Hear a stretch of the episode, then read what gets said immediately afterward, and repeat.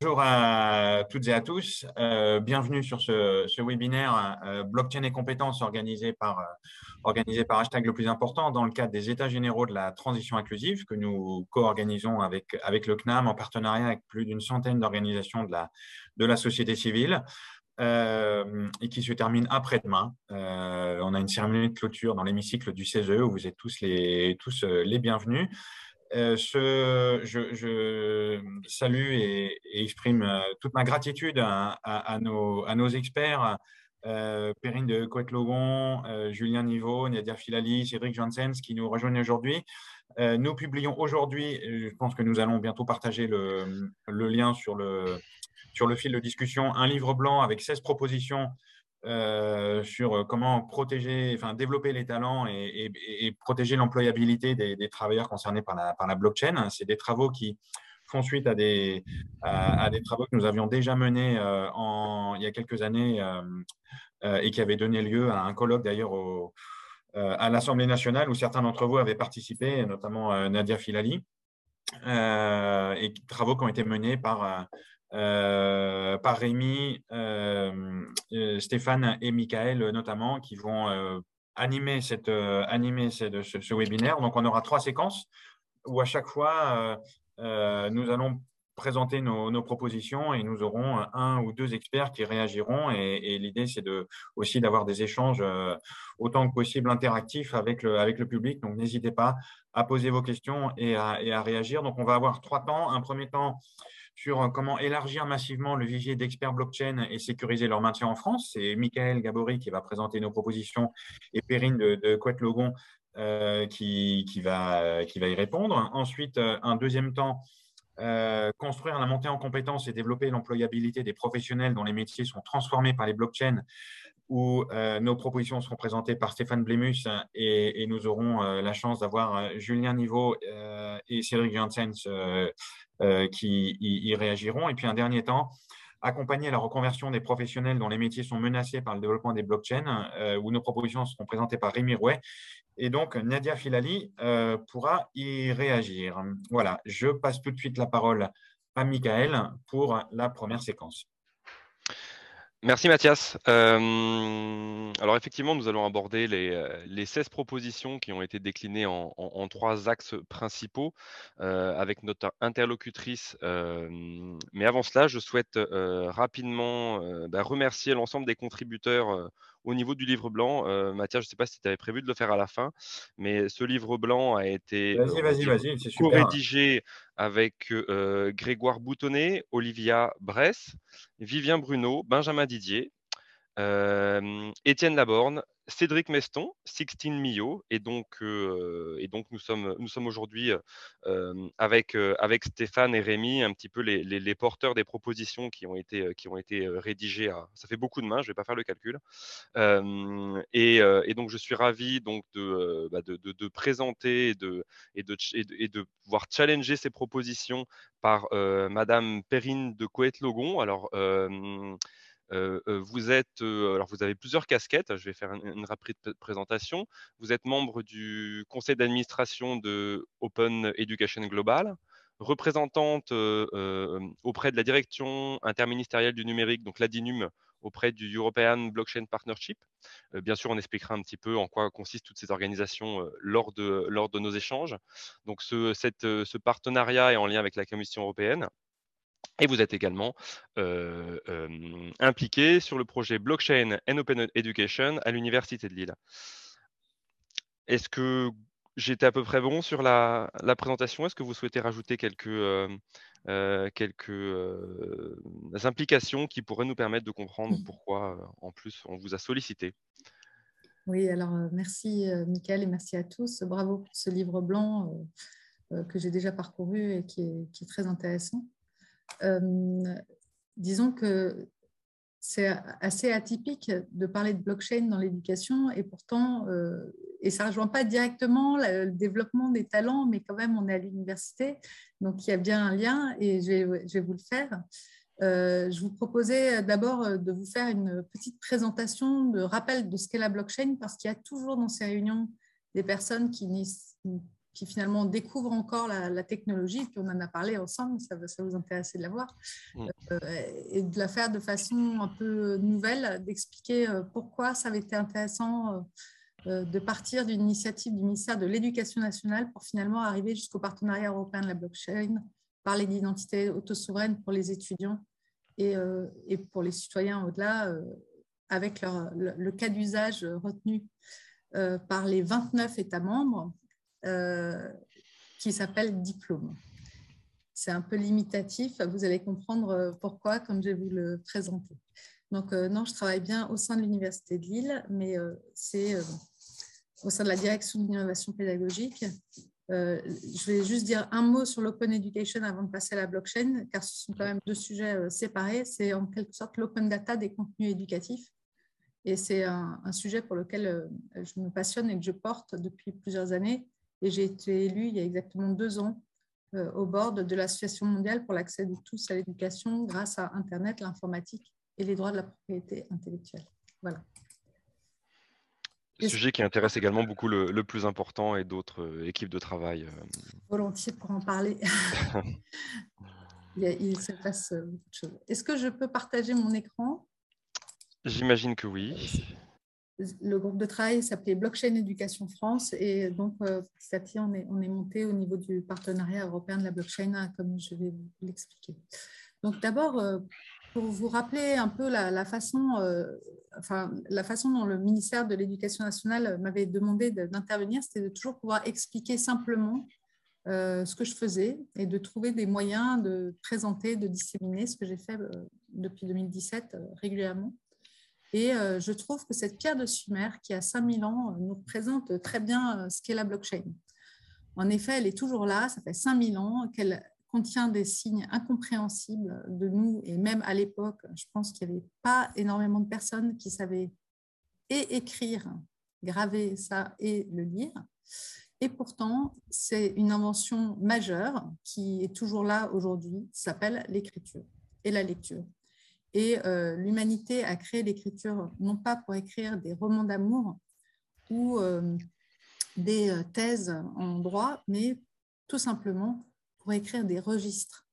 Et les registres, on n'en parle pas très souvent, ce mot registre, et pourtant ils sont vraiment très importants, que ce soit pour notre état civil, le cadastre, nos biens immobiliers.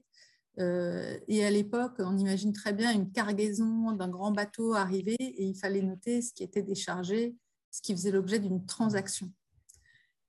Et donc, euh, il a fallu, à partir d'objets, créer des signes. Et euh, je pense que c'était un peu les premiers codeurs de l'époque. On ne comprenait pas forcément ce qu'ils faisaient, mais euh, c'était bien protégé, c'était pérenne. On pouvait aller les consulter même 30 ans après, et on savait à qui appartenait tel bout de terre, par exemple. Donc, on peut dire que c'était un vrai succès et que euh, si tout le monde parle de la blockchain et de ledger, c'est le mot anglais pour registre, c'est parce que les registres sont un peu partout dans nos vies. Ils sont tenus par des tiers de confiance, donc à l'époque les scribes. Euh, et la différence avec cette époque-là, c'est que la blockchain, elle offre la promesse d'un registre qu'on peut consulter de partout dans le monde. Alors, soit qu'il soit ouvert, public et qu'on puisse y aller sans se poser de questions, soit qu'il soit réservé à un certain public. À ce moment-là, c'est une blockchain fermée, mais ça fonctionne aussi de partout dans le monde, à toute heure du jour et de la nuit. évidemment, il est distribué, c'est-à-dire que tout le monde a une copie du registre euh, chez soi. Donc, euh, c'est aussi un avantage par rapport à la grosse pierre de Sumer euh, que vous voyez devant vous. Et puis, évidemment, les données sont authentiques, authentifiées. Elles sont cryptées dans le cas de la blockchain. Et enfin, euh, pour se mettre euh, tous d'accord dessus, eh ben, on a dû euh, se mettre comme à l'époque sur des standards, des standards communs, des standards informatiques et, aussi les données qu'on souhaite y intégrer. C'est un peu pareil, à la même époque, c'est créer une, abstraction, créer une invention de l'humanité qui devait permettre justement à l'arrivée de la cargaison du bateau de décider euh, ce que valait une poule, ce que valait un bœuf ou de ce que valait une soierie. Et donc, euh, les premiers échanges de monnaie, c'était euh, plus petites choses par exemple des paquets de céréales ou des coquillages, et ça permettait de créer une alternative entre plusieurs objets ou plusieurs ou même humains. Et par la suite, on s'est aperçu que c'était plus pratique d'avoir des pièces authentifiées. Euh, et enfin, les Lombards ont inventé en Europe la traite. Et certainement pas seulement en Europe, il devait y avoir le même genre d'invention un peu partout dans le monde. Je pense à la Chine notamment. Et finalement, depuis qu'on est né, on connaît euh, des systèmes électroniques où là aussi il y a des registres de banque. On reprend le mot de registre. Et euh, plus personne n'a de monnaie vraiment, juste quelques pièces ou quelques billets. Mais l'essentiel est complètement informatisé depuis déjà très longtemps. Et on ne s'en rend pas encore forcément compte. Mais c'est pour ça que quand j'ai vu arriver les crypto-monnaies, je me suis dit que c'était peut-être l'avenir de la monnaie. En tout cas, ça parlait euh, d'une nouvelle façon euh, d'échanger de la monnaie entre euh, citoyens directement et sans passer par l'intermédiaire des banques.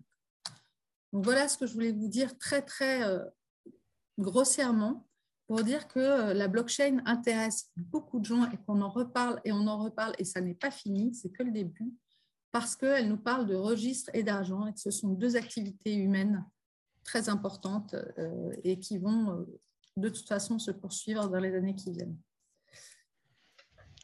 Alors, euh, donc, euh, ce GTNUM euh, a été créé Blockchain Éducation France au ministère de l'Éducation nationale. Et très vite, on a eu beaucoup d'acteurs qui sont venus, et notamment, outre mon université de Lille, qui a porté ce projet, France Éducation Internationale, qui s'appelle CIEP, le CRI Paris et le réseau Canopé. Donc, l'idée, au-delà de, euh, la blockchain, si vous voulez, on va passer directement euh, à la slide suivante, c'est euh, il y avait deux grandes idées.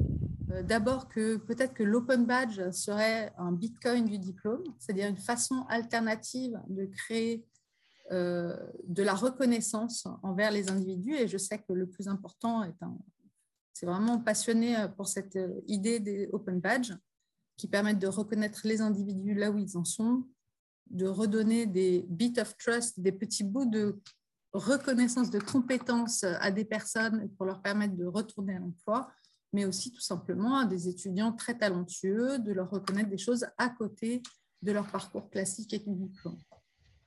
Mais il y avait aussi une deuxième idée de registre.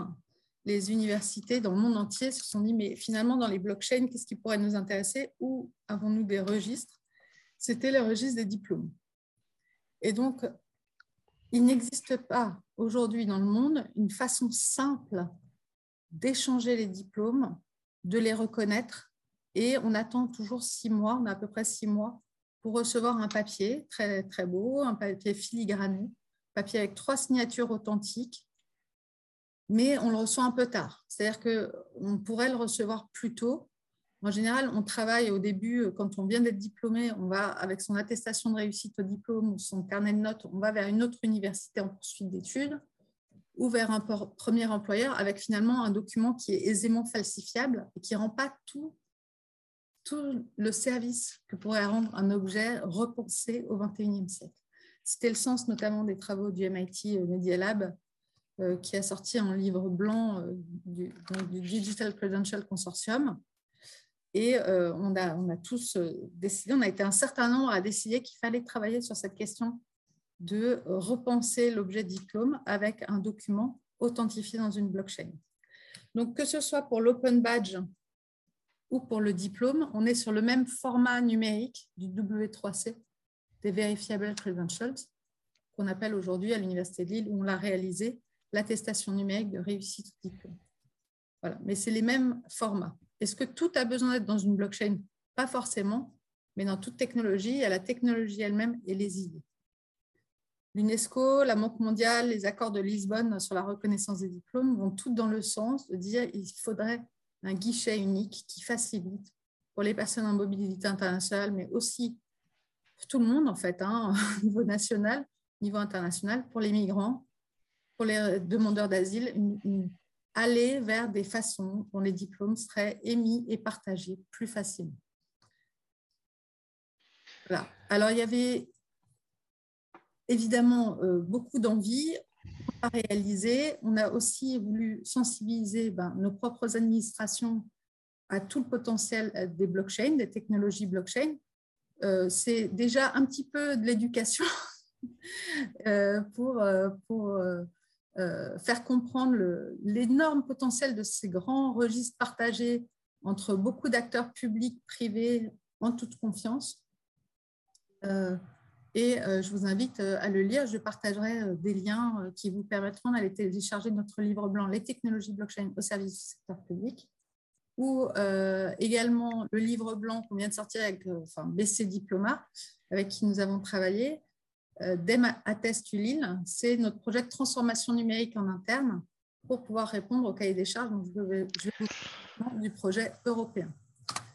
Donc, le projet européen, c'est dans le cadre du partenariat européen de la blockchain. Ça nous permettait euh, d'avoir une blockchain dédiée au service public comme on le voulait dans l'éducation. Euh, c'est 29 États membres qui se sont mis avec la Commission européenne. C'est une initiative conjointe, ce n'est pas la Commission européenne elle-même. On travaille tous ensemble pour créer une infrastructure européenne de services blockchain pour créer et renouveler des services transfrontaliers alors là, c'est un peu rapide. Euh, je voulais également vous expliquer, pardon, il y a un petit, raté. Je voulais également vous expliquer que la, qu'il y avait de, alors, on l'a fait, on a, on c'est-à-dire que nos étudiants ont reçu une attestation numérique de diplôme et ça, ça s'est inscrit dans le cadre d'un, d'un projet européen gouvernemental qui s'appelle FREPSI, et qui va permettre donc d'émettre ces diplômes cette année, au premier semestre 2022, euh, dans l'infrastructure européenne de services blockchain. Voilà, donc je, vais laisser me poser vos autres questions. Je voulais juste signaler à ceux que ça peut intéresser le service public et la blockchain un guichet permanent euh, ITN6 qui est ouvert à la direction interministérielle du numérique et qui permet d'aller réaliser des projets blockchain. Merci à vous. Donc, c'était très intéressant. Puis en plus, ça permet de poser le cadre par rapport à des, initiatives comme, euh, bah, l'INADBA, sur lesquelles euh, euh, sont impliquées Madame Filali, et sur les, identités numériques avec la notion de, de VC. Donc, et je pense que Cédric pourra, pourra, Janssen de Digipost pourra rebondir dessus en fin d'événement. On, peut mesurer un petit peu l'ampleur de la, de la transformation des processus dans les services administratifs ou tout simplement au sein du ministère de l'Éducation nationale c'est une, parfaite transition vers, notre première proposition qui est d'intégrer euh, des cursus blockchain parmi les socles de formation d'écoles d'ingénieurs, d'universités ou, euh, d'écoles de commerce. Euh, vous, de votre côté, du côté donc, de l'Université de Lille, comment vous vous y êtes pris pour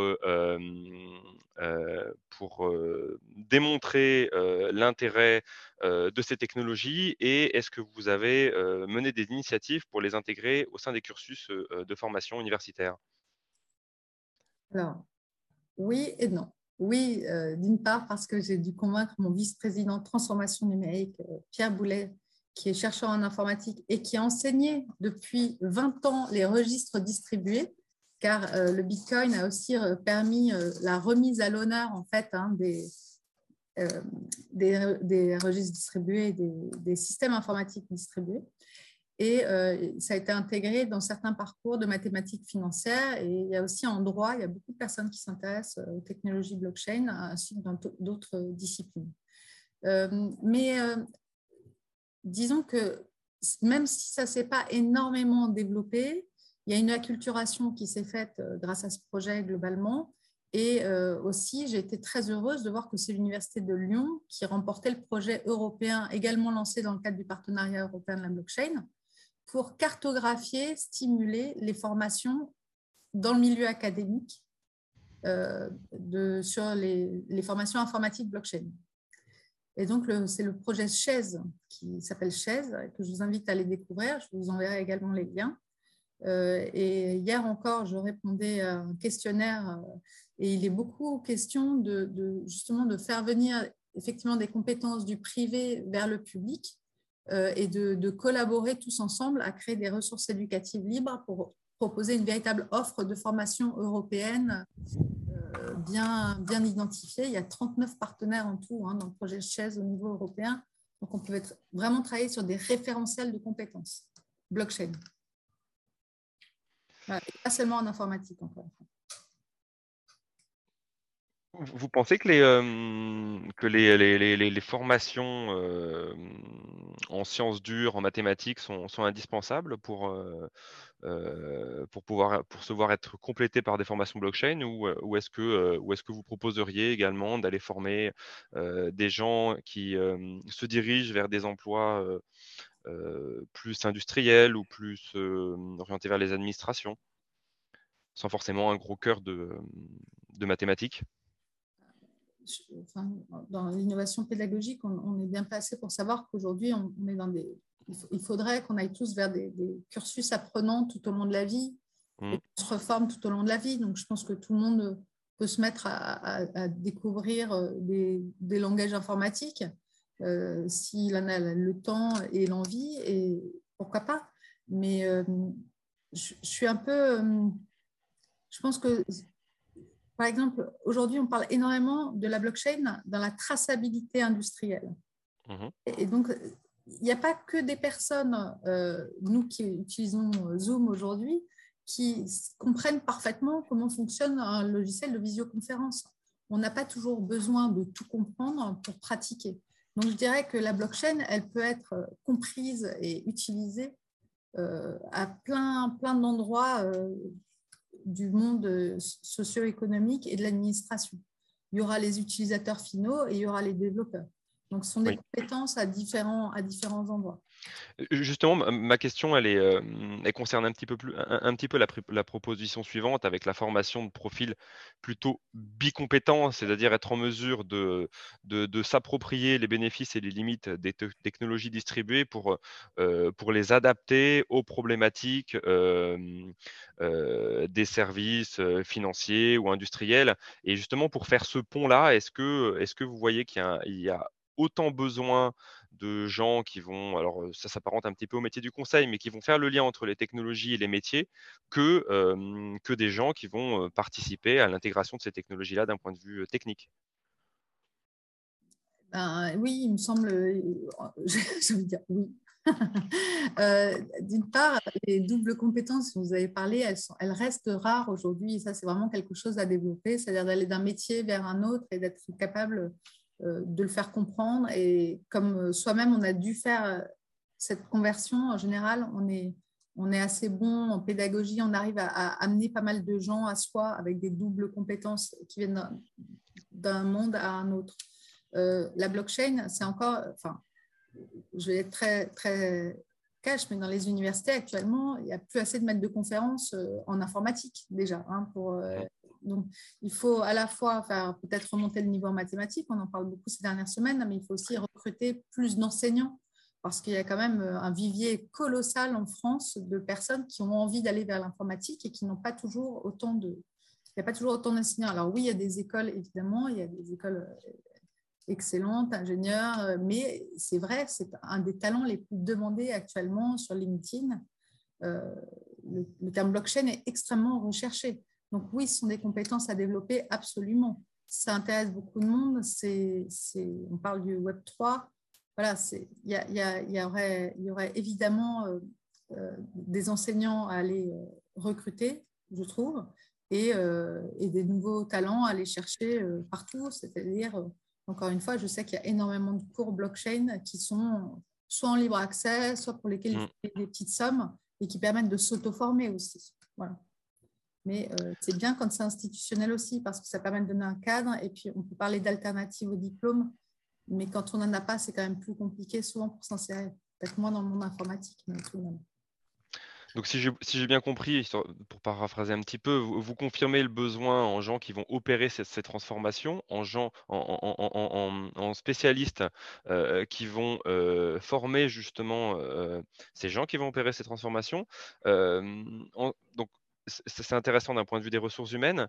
Euh, est-ce que vous pensez qu'il il, est encore nécessaire de, dessiner un petit peu le, cap en termes de formation, c'est-à-dire de développer un, un, dispositif spécifique qui, pour valoriser justement les différents types de compétences, parce qu'on voit différents métiers, différents compétences qu'il est nécessaire d'acquérir pour, euh, pour travailler sur les technologies blockchain. Et, donc, est-ce que vous voyez des initiatives, on en a parlé un petit peu en préparation, qui pourraient aider à, développer un dispositif de reconnaissance et de certification?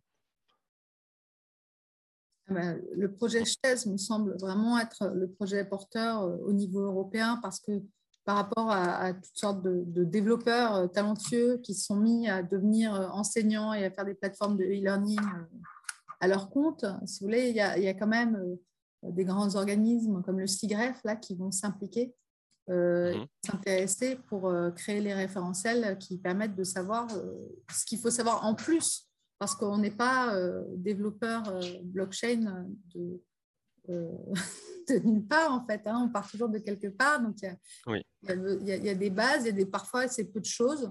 Je vous ai dit aussi quand on a préparé, le fait de, changer dans, une université euh, qui a 80 000 étudiants euh, en 2022, 6 500 personnels, des centaines de personnes qui sont dédiées au suivi des étudiants, euh, de ces 80 000 étudiants. Mm. s'appelle le service de scolarité. Bon, et là, c'est là qu'on touche. On touche au système informatique du service de scolarité. Donc, vous imaginez qu'il n'y a pas que de la blockchain dedans. La blockchain, c'est intéressant, c'est important. Elle est au niveau européen elle est distribuée. Les nœuds sont portés par le GIP Renater. Donc voilà comment on avance. Et, donc, euh, ce que je veux dire, c'est qu'il y a aussi toute une transformation numérique à amener. Et ça, c'est toujours, il faudra toujours du talent aussi euh, en interne, en ressources humaines, euh, en projets innovants pour, pour réussir à le faire. Alors, est-ce qu'il faut des, des, Là, on est vraiment sur la transformation numérique, finalement. On n'est pas que sur les talents blockchain. Vous avez cité le, projet Renater. Est-ce que vous pouvez en, quelques mots expliquer à, nos participants en quoi il consiste Et, c'est peut-être également le moment de, présenter, je ne sais pas si elle est complémentaire, l'initiative Data Space Education and Skills de GAIX. Mais ces deux initiatives, est-ce que vous pouvez dire un petit mot sur chacune d'elles? Oui, alors euh, Renater est une institution euh, plus qu'un projet. Euh, disons que c'était un projet il y a 30 ans. C'était vraiment les Français qui avaient remarqué que Internet était en train de se créer, alors qu'il y avait encore beaucoup de gens, surtout intéressés par le Minitel. C'était des personnes qui, étant universitaires, chercheurs, ont vraiment eu la vision que Internet devait devait relier les universités, hein, comme toutes les premières expériences informatiques et, et, de World Wide Web se sont faits dans les laboratoires de recherche. Ils ont créé les infrastructures nécessaires dans toute la France pour relier les universités et les laboratoires de recherche. Et ça s'est fait dans toute l'Europe. Et dans chacun, il y a un NREN, e National Research and Education Center, et euh, Network. Et, donc, euh, ces NREN sont tous reliés euh, par une sorte de pilote qui s'appelle Géant et qui est le. Voilà, donc ça, c'est vraiment ça m'a semblé évident. En 2018, j'ai eu un flash. Je me suis dit, c'est vraiment Renater qui doit porter les nœuds. Évidemment, je n'étais pas la seule. En arrivant dans le partenariat européen de la blockchain, il y, avait, il y a plusieurs NREN e qui portent les nœuds de la blockchain européenne, mais euh, il y a également parfois l'imprimerie nationale euh, espagnole, mhm. par exemple, euh, ou, ou d'autres grandes structures publiques qui ont des infrastructures, bah, comme les, par exemple les, les, les réseaux ferroviaires également. Voilà, ça c'est pour Renater. Euh, vous me demandiez Gaia X Education and Skills. Eh ben, Exactement. il y a une stratégie toujours au Numérilab, enfin l'ancien Numérilab euh, de la direction du numérique pour l'éducation, le ministère de l'Éducation nationale, qui s'est intéressé à ce que signifiaient les données euh, en éducation, à la fois dans l'éducation nationale, mais aussi au niveau de l'enseignement supérieur, et comment on pourrait en fait euh, à la fois s'authentifier avec une blockchain, hein, euh, suivre aussi l'acceptation des personnes dans un grand registre de traçabilité sur le partage de leurs données, pour qu'on soit bien dans le... Enfin, on est dans une zone en Europe qui fait très attention au, partage des données personnelles, mais évidemment, il ne faut pas se priver de l'intérêt de l'intelligence artificielle et de la big data pour se voir proposer de nouvelles solutions d'orientation, de formation et d'emploi, à la fois au niveau français et au niveau européen. Donc, c'est un peu le sens de l'initiative Gaia Education and Skills qui est en train de se monter et qui, qui est bien interconnectée, puisque c'est la même personne au ministère de l'Éducation nationale qui avait eu l'idée de la blockchain et qui a eu l'idée comme ça de créer un, un endroit où on, réfléchit et on avance sur euh, l'éducation et, euh, et, la formation tout au long de la vie. Pour, cela, j'imagine qu'il est nécessaire, de, bah, c'est une de nos propositions, hein, de, développer et de structurer un, vivier de formateurs. Euh, euh, comment, au sein de l'Université de Lille, et selon euh, ce que vous pouvez voir de ce qui, fait, de ce qui se fait par ailleurs, comment obtenir un petit peu la bonne recette et le bon mix entre chercheurs, intervenants, des entreprises de conseil et, et de services de prestations intellectuelles, intervenant dans les industries ou dans les services publics? Comment vous essayez de trouver le, bon dosage euh, sur des programmes euh, de formation blockchain? Enfin, comment vous les imaginez?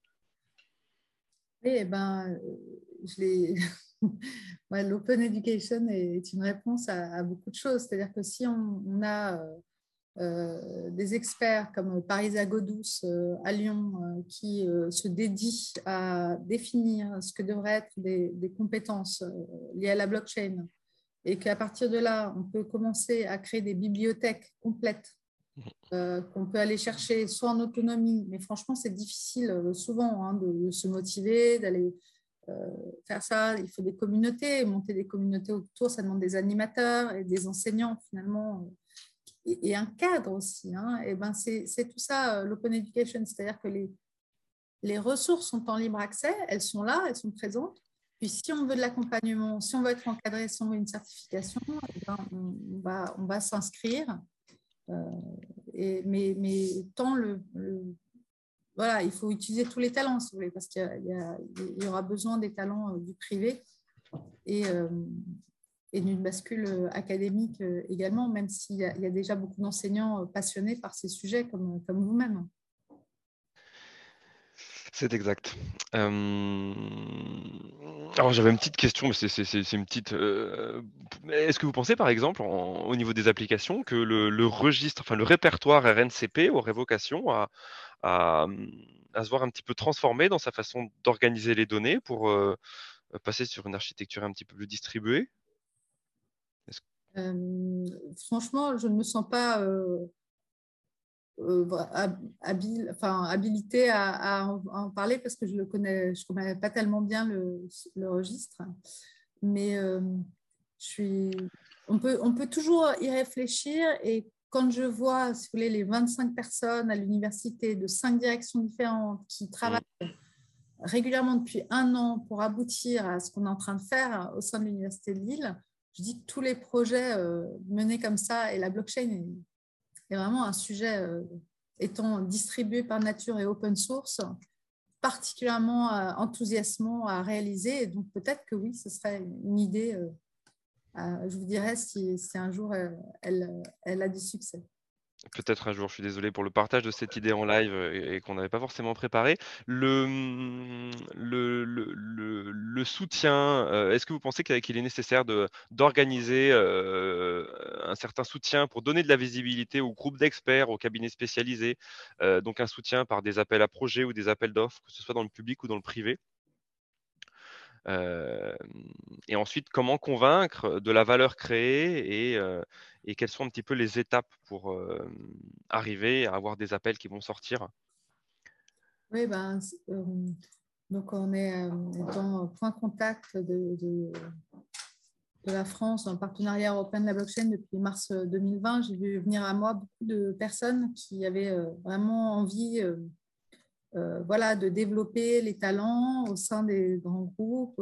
les startups étaient déjà convaincus. Enfin, certaines euh, se mettaient à la blockchain, mais d'autres sont nativement euh, blockchain. Euh, et il y, a, il y, a, donc beaucoup de chercheurs et de chercheuses qui, qui, sont intéressés et qui sont impliqués. Je pense à Sarah Tucci notamment au CEA.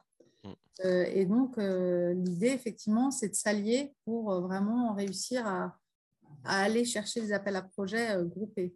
Parce que ce, la blockchain, on, peut en parler en l'air, mais on sait que il y a les personnes passionnées qui, qui sont allées très tôt télécharger la blockchain du Bitcoin ou, d'Ethereum ou de bien d'autres crypto-monnaies.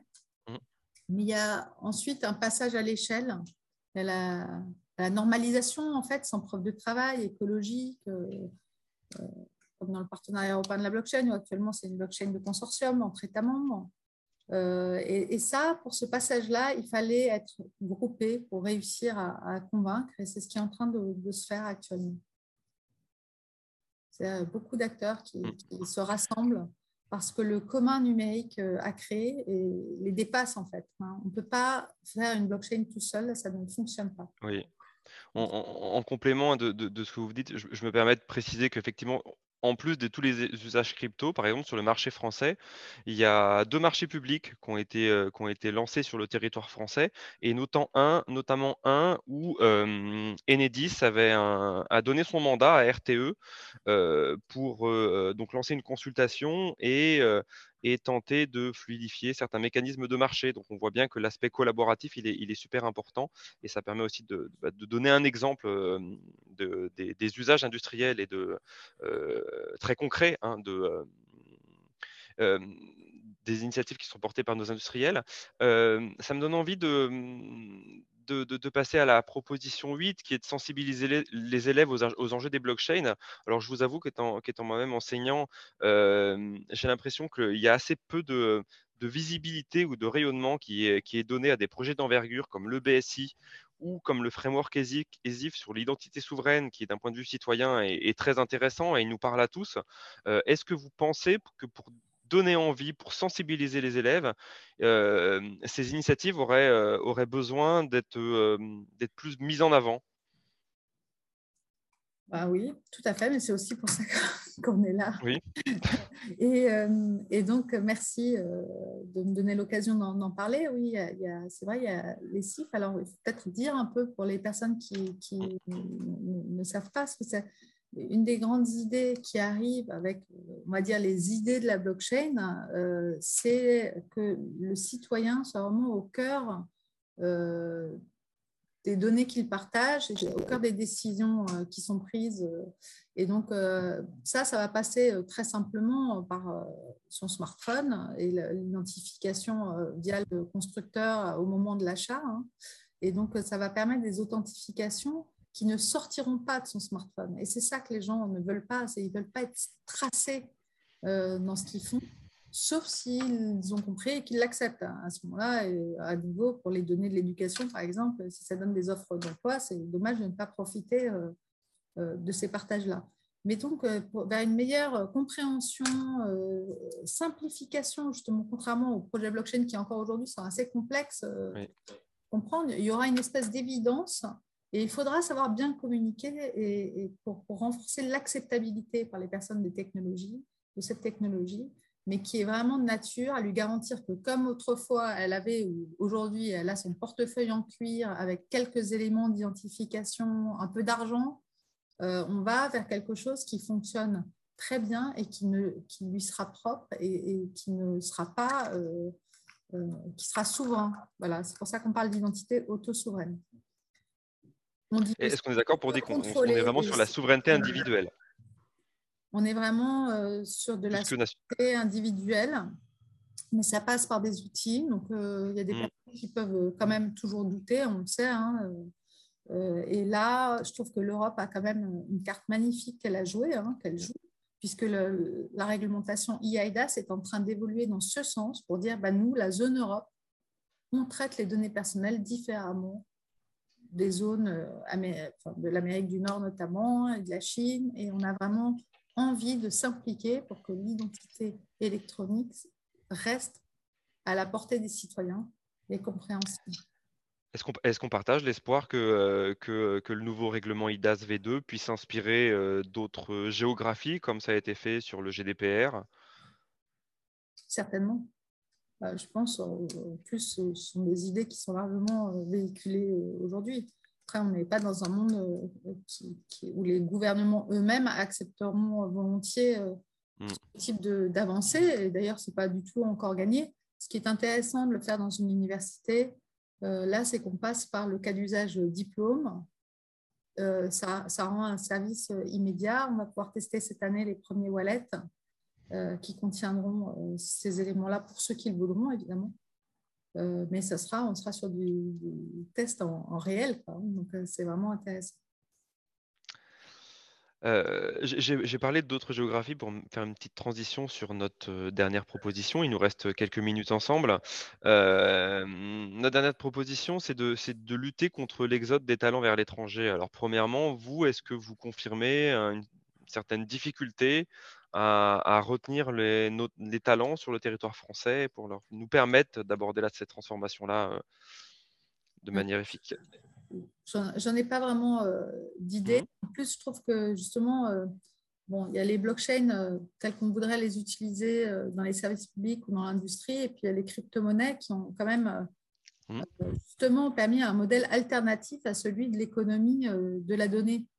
Et finalement, je pense qu'il y a beaucoup de, passionnés des crypto-monnaies qui s'autofinancent finalement et qui donc sont au-delà de, la question de s'exiler ou pas. Alors après, euh, faut-il une reconnaissance? Quelle reconnaissance Quelle crypto? C'est n'est pas, du tout mon domaine.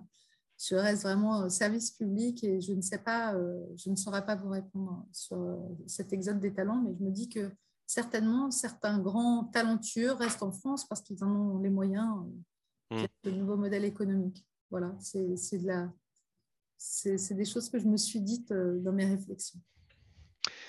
Et est-ce que vous pensez que la normalisation des compétences, notamment faite par le BSI et le framework ESIF sur les diplômes, est-ce que vous considérez ça plus comme une opportunité ou un risque pour conserver nos talents? Parce que forcément, on peut comprendre que euh, indirectement, bah, ça va faciliter la reconnaissance des, compétences euh, à l'étranger. alors, on peut y voir, on, peut y voir comme un, comme un levier pour faciliter le, marché des travailleurs. Nous, de notre côté, d'un point de vue un petit peu plus français, est-ce que là aussi, j'ai un peu. De, déjà, on est 27. Ensuite, vous voyez, je travaille souvent avec la Slovénie, les Espagnols, les Néerlandais. il y a beaucoup de talents partout. Les gens peuvent travailler de loin. On sait que notamment en informatique, c'est encore plus facile, justement, et dans la blockchain, avec le, caractère distribué, il n'y a, plus trop de nationalité. Donc, euh, je, je, déjà, je n'ai pas les chiffres, je pourrais pas. C'est de la pure. Euh, les, je partage un petit chiffre qui a été publié par la DAN très récemment. Il, semblerait, selon, les estimations, qu'il y ait 1200 personnes employées sur le territoire français autour de l'industrie vraiment au sens large, l'industrie blockchain. Mmh. Voilà, donc c'est pas, c'est pas non plus.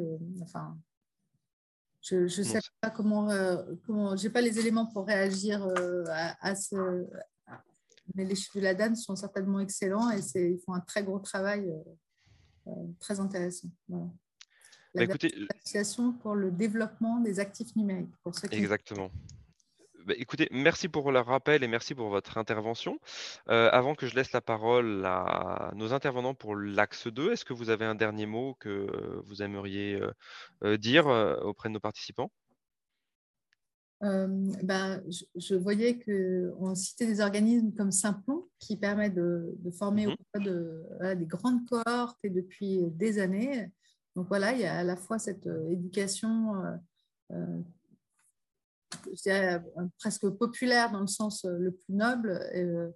il y a l'université, il y a des écoles d'ingénieurs, il y a des cours en ligne, gratuits ou payants.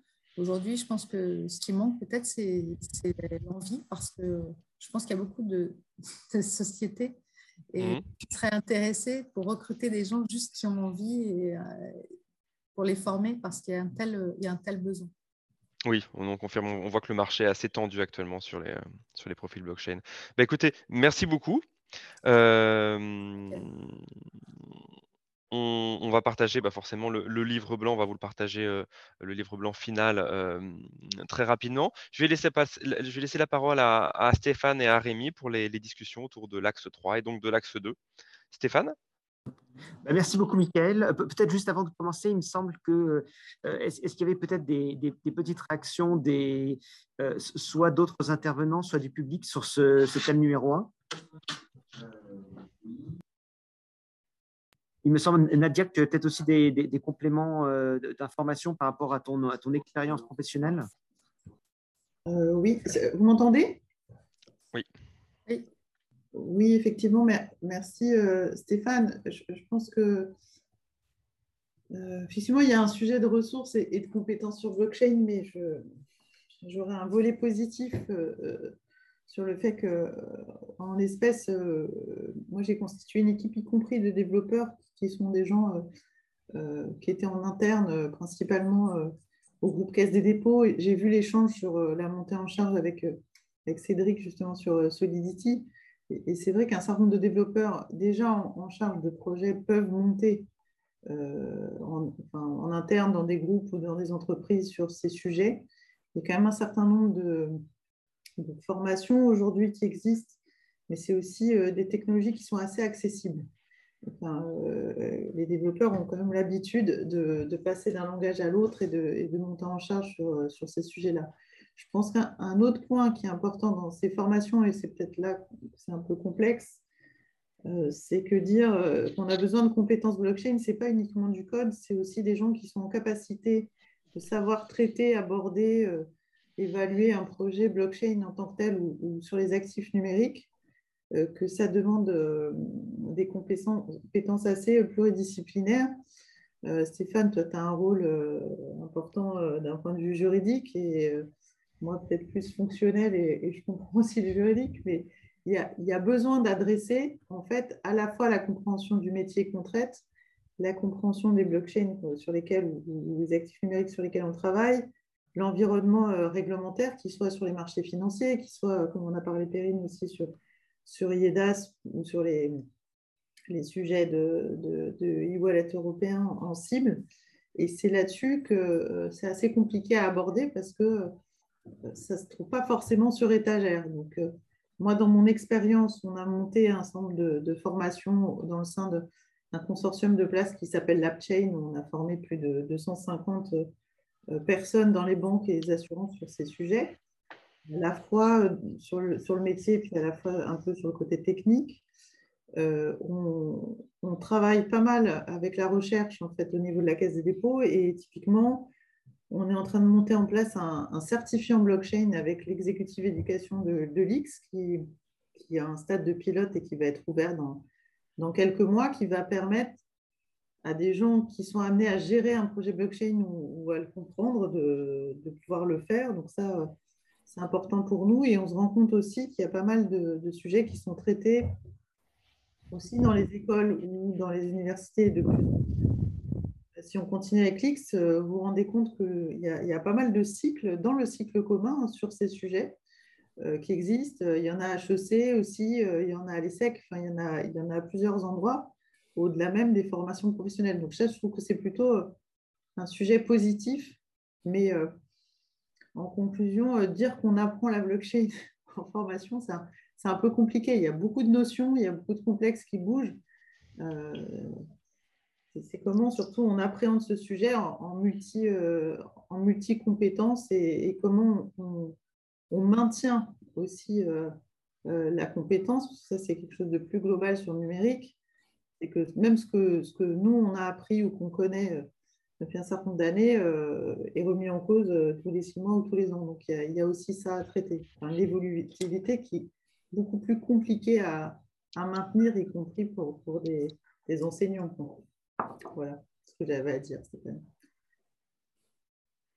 Bah, merci beaucoup Nadia. Est-ce qu'il y a des, euh, des, personnes de, l'audience, du public qui, qui auraient peut-être des, questions ou des éléments à ajouter à nos débats vous avez de toute façon un onglet questions-réponses. Je sais qu'il y a déjà des gens qui ont répondu et posé des questions. Donc, euh, on est aussi actif euh, via le petit chat. Bah, écoutez, bah, merci beaucoup. Merci, merci Mickaël, merci Perrine, merci Nadia. Euh, et, merci beaucoup Mathias et à, toutes et tous pour, euh, pour cette, euh, ce webinaire.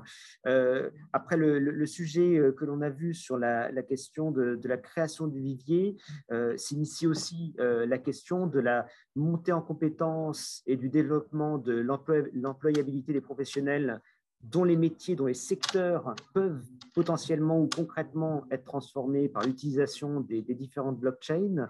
Euh, J'ai le, plaisir d'avoir euh, à mes côtés euh, deux intervenants qui vont réagir sur les propositions du think tank le plus important. D'une part, Julien Niveau, qui a travaillé longtemps au sein de l'autorité des marchés financiers, qui est également euh, doctorant euh, sur les problématiques de, euh, de, tokenisation de blockchain à, l'université Paris de Panthéon-Assas, et puis Cédric Johnson, qui est à la fois CTO et CEO au sein de, Digipost. Donc, je suis vraiment très heureux d'avoir ces, deux intervenants à mes côtés pour rebondir sur, euh, sur nos propositions. Euh, peut-être avant de laisser la, la, place, la réaction de ces intervenants, peut-être d'expliciter en, quelques mots ces quatre grands axes par rapport à ces différents champs d'activité qui pourraient être disruptés, c'est beaucoup dire, mais qui pourraient être modifiés du fait de l'emploi de ces nouvelles technologies. il y a un premier aspect qui concerne déjà la formation initiale pour ces différents secteurs d'activité, c'est-à-dire comment est-ce qu'on va, euh, et, l'objectif d'intégrer les thématiques relatives à ces nouvelles technologies euh, distribuées blockchain dans les programmes euh, de formation initiale des, des futurs utilisateurs et personnes concernées par, euh, par ces évolutions, euh, que ce soit au sein des métiers du droit, avocat, notaire, juriste, par rapport aux métiers entre, guillemets du chiffre, les comptables, les auditeurs, différentes problématiques, métiers de la banque et de l'assurance, et aussi par rapport aux métiers, au, premier, plus premier rang des concernés aussi, métiers de, la technologie, développeurs informatiques, data analystes et, autres.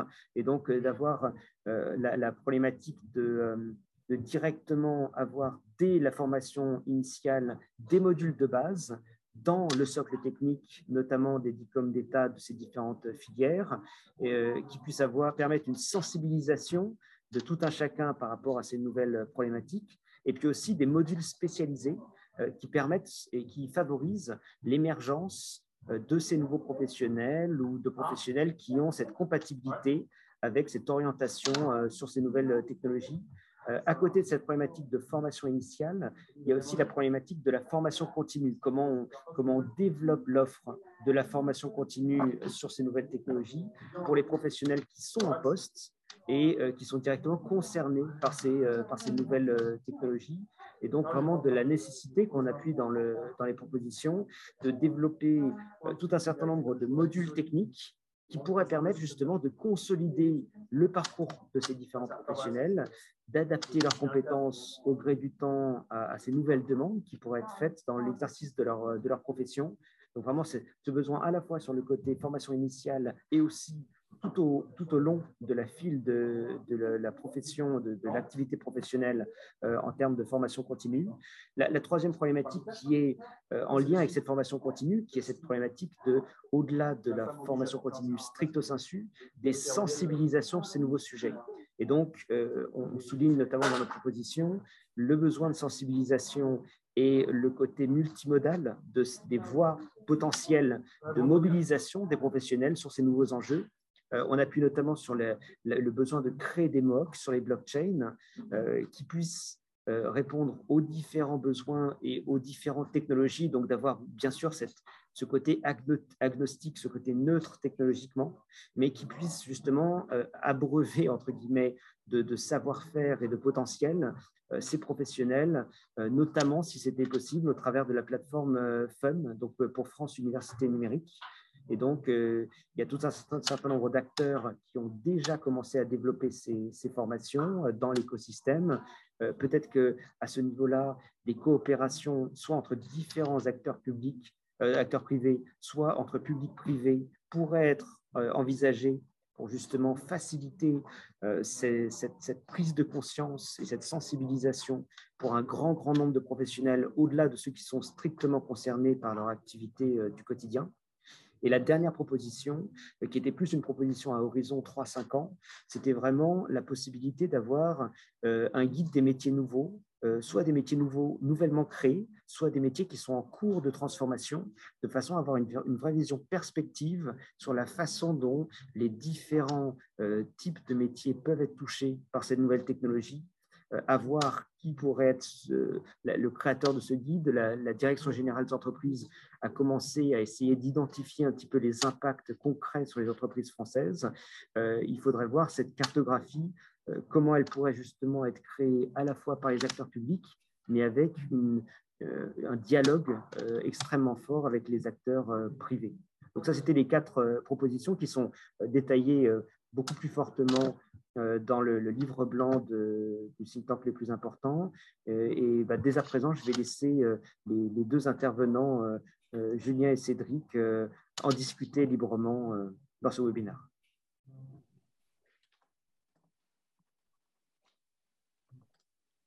Qui voudrait commencer, Julien ou Cédric? Oui, merci Stéphane. Euh, peut-être en, rebond, euh, je n'osais pas le faire tout à l'heure, mais en rebond sur les interventions précédentes euh, que je remercie, on a, je pense qu'on a aussi des synergies entre les, propositions que vous avez présentées sur le développement des compétences et leur application dans le, dans le domaine de l'entreprise. Sur les, formations continues et formations initiales, par exemple, on voit aussi des acteurs innovants et modernes comme euh, euh, Open Classroom euh, développer des, cursus et maintenant avoir des diplômes reconnus par l'État. Et nous avons par exemple démarré des premiers programmes de, mentorat de, ce type de profil qui amène, Nadia le soulignait aussi, à des profils très curieux et très, très apprenants, capables de rapidement rebondir sur des technologies nouvelles comme, comme celle des blockchains.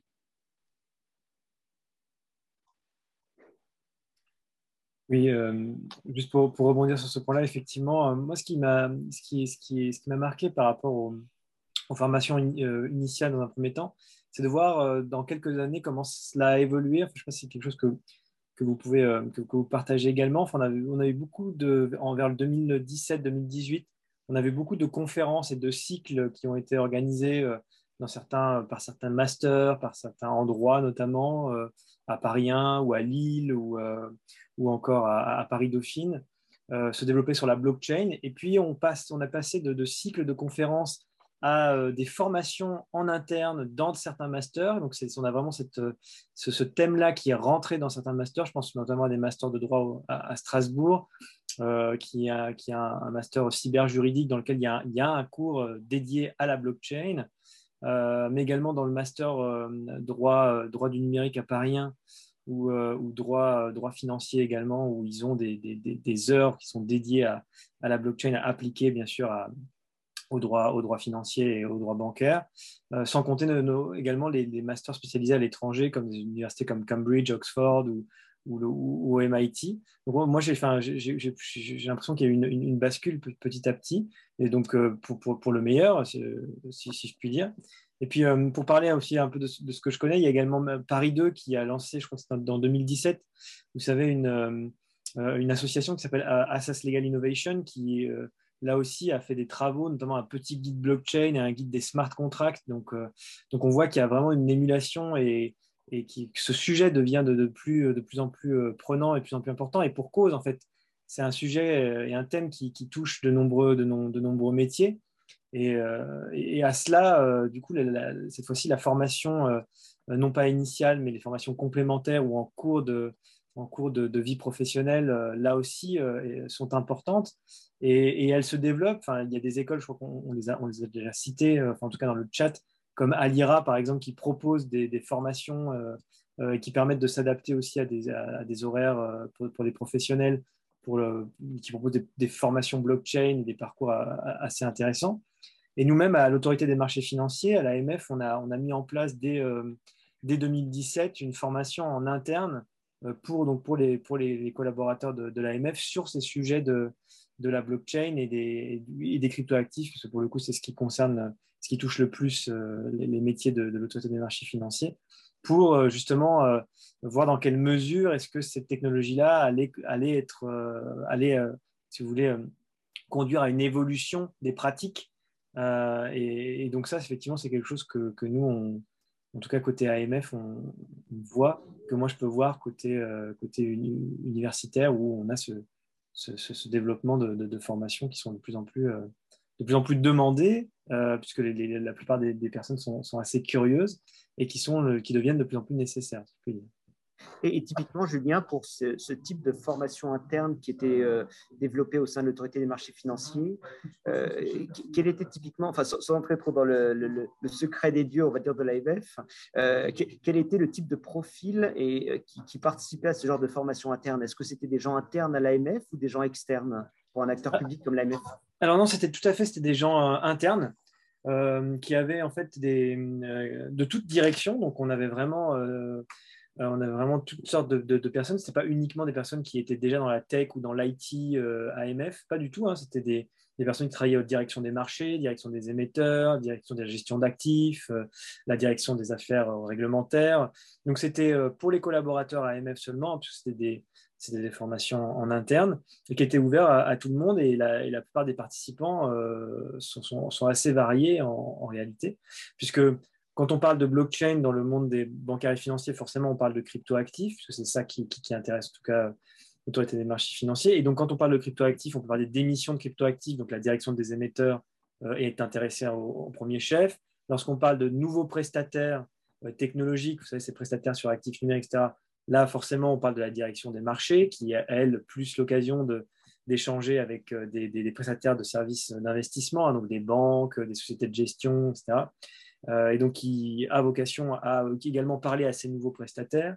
Et puis on, parle également à tous ceux qui, dans le monde de l'asset management, donc tout ce qui est direction de la gestion d'actifs aussi, euh, s'intéressent et, essayent de comprendre euh, ce, phénomène, puisqu'ils reçoivent de plus en plus d'acteurs qui veulent se lancer ou qui se sont lancés dans la gestion, liée aux cryptoactifs.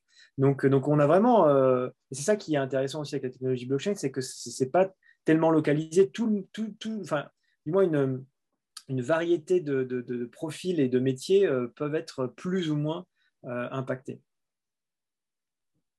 Merci beaucoup, Julien. Et, et Cédric, de, de, votre côté, du côté de, la DigiPost, comment, comment est-ce que vous percevez euh, l'impact potentiel de, ces technologies dans, dans votre structure, dans, dans l'évolution des, métiers euh, au, quotidien et, aussi le, besoin de formation de ces professionnels, que ce soit ceux qui sont potentiellement impactés ou ceux qui sont potentiellement intéressés?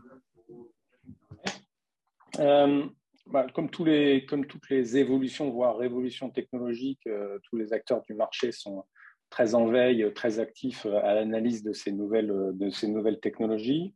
Peut-être juste avant une petite parenthèse, on voit les premiers fruits des sensibilisations du, monde de l'éducation chez nos jeunes, embauchés, par exemple, quand on les, interroge sur ce qu'ils pensent de, ce que la blockchain va changer dans leur domaine, que ce soit moi en cœur de métier technologie ou opération, mais aussi en marketing, en produit en réglementaire et en juridique, euh, c'est qu'on bah, commence déjà à avoir euh, une forte curiosité et un développement un peu naturel de, compétences par euh, la veille et l'ensemble du buzz et, de l'activité sur ces secteurs-là.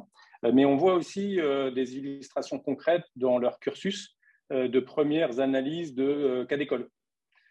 Quand vous parlez à des financiers, ils ont déjà tous entendu parler du Bitcoin, ils ont déjà tous euh, vu euh, euh, et un peu analysé cette création de monnaie électronique, la façon dont elle est produite, ce qu'elle permet de faire et les questions qu'elle pose sur les domaines économiques notamment. quand vous interagissez avec des, avec des, juristes, que ce soit des apprentis ou même de, jeunes juristes, idem, ils ont tous été confrontés à des cas d'école ou à, du questionnement sur l'arrivée de ces smart contracts et euh, quelque part la, dématérialisation euh, d'actes euh, qu'ils étudiaient pour l'instant uniquement en version papier, sur lequel ces premiers cas d'études sur leur format numérique se, propagent. ils ont tous aussi entendu parler de l'émission de, de, de nouvelles monnaies, de tokens, d'entrée en bourse à, base de, à base de coins. Donc on voit déjà ce type d'apport de, compétences et de, et de sensibilisation et d'attirance vers le, développement de ce type de, compétences. côté techno, ça se réalise aussi naturellement par la curiosité et les activités un peu de, veille et d'auto-formation que nos développeurs aiment bien mener. Là où il reste encore beaucoup à faire, c'est effectivement à comprendre les, transformations substantielles de nos, de nos, produits et de nos services qui vont permettre de massifier des investissements, de la formation et du développement de ce type de, de, bah, produits concrètement adossés à de la blockchain. Et, et, en termes justement de, sensibilisation sur ces, euh, sur ces nouveaux enjeux, euh, vous avez beaucoup parlé, et c'est totalement vrai, je, le vois même vis-à-vis de, de, mes propres étudiants et de beaucoup d'étudiants, c'est vrai, une appétence peut-être plus générationnel par rapport à, beaucoup d'enjeux technologiques. Et, c'est vrai par rapport à toutes les personnes qui sont en revanche euh, déjà dans le monde professionnel depuis euh, de, nombreuses années et qui euh, ont entendu parler de ces, ces technologies, quels seraient pour vous les, les, les meilleurs moyens de, sensibilisation, soit interne, soit externe, par rapport à ces nouveaux enjeux? Ah, on réalise beaucoup d'évangélisation, ne serait-ce que par des cas tout simples euh, on peut déjà se confronter aujourd'hui. On encourage nos dirigeants et, nos cadres à réaliser leurs premières expérimentations avec le monde de la blockchain. Euh, passer, euh, passer une heure à ouvrir, alors je ne veux pas faire de pub pour, une place de marché ou une autre, hein, mais passer une heure à ouvrir son compte sur un Binance ou un KuCoin, ça, vous expose au, au marketing de l'entrée en relation, à la connaissance client ultra approfondie. Hein. Il faut voir que c'est tous ces processus d'enrollment euh, euh, de plateformes modernes sont ultra aboutis et euh, de plus en plus respectueux des réglementations européennes et locales. achetez votre premier Bitcoin. Alors, bien sûr, hein, ceci n'est pas un conseil financier. Hein. Faites vos propres recherches, mais acheter un 3 centième de Bitcoin en ce moment pour 30-35 dollars, c'est aussi une expérience assez addictive sur euh, l'envie de comprendre et de suivre euh, les, rationnels qui vont faire bouger cette économie. et en plus, là, 23 février, avec toutes ces, rumeurs d'incidents majeurs dans certains pays européens, c'est un moment où ce conseil peut vous faire gagner un peu d'argent pour, pour plus tard.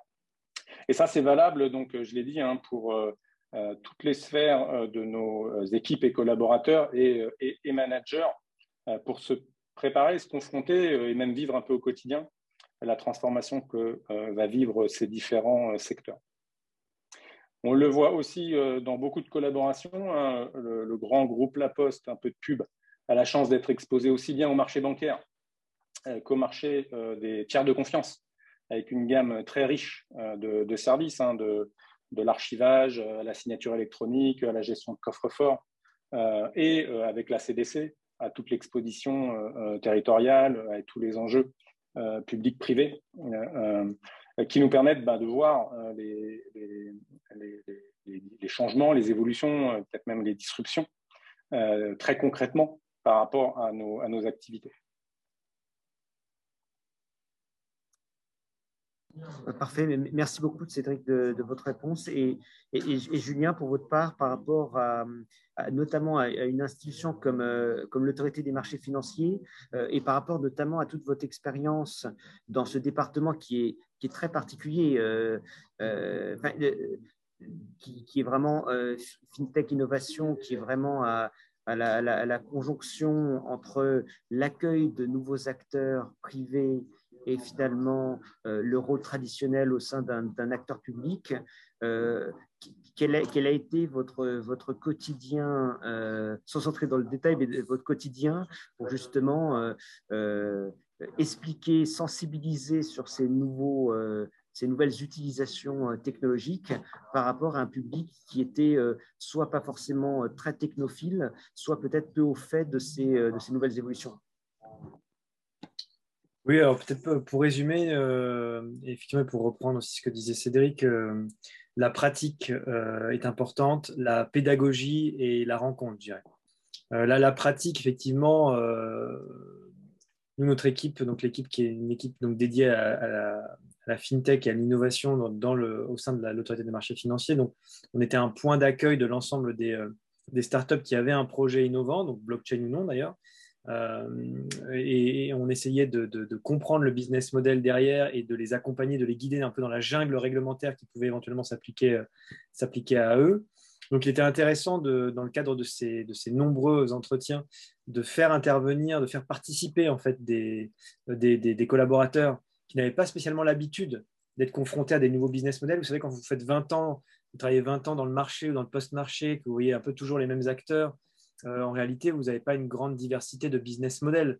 Euh, c'est toujours un peu les mêmes que vous voyez. Et donc là, ça permet d'être confronté à quelque chose d'un peu nouveau.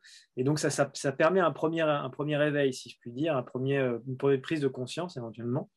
ça, c'est pour la, rencontre, la pédagogie, puisque L'équipe avait également euh, pour, euh, pour, mission de, faire de la pédagogie en interne, c'est-à-dire qu'une fois qu'on avait rencontré ces acteurs, ces nouveaux business models, la question est de qu'est-ce qu'on fait euh, Est-ce qu'on en tire une certaine tendance Qu'est-ce qu'on va faire avec ces intermédiaires-là Et donc d'en discuter avec, ces, collaborateurs qui, sont là depuis des années, qui travaillent sur des sujets un peu plus, je dirais, de manière plus traditionnelle dans la finance.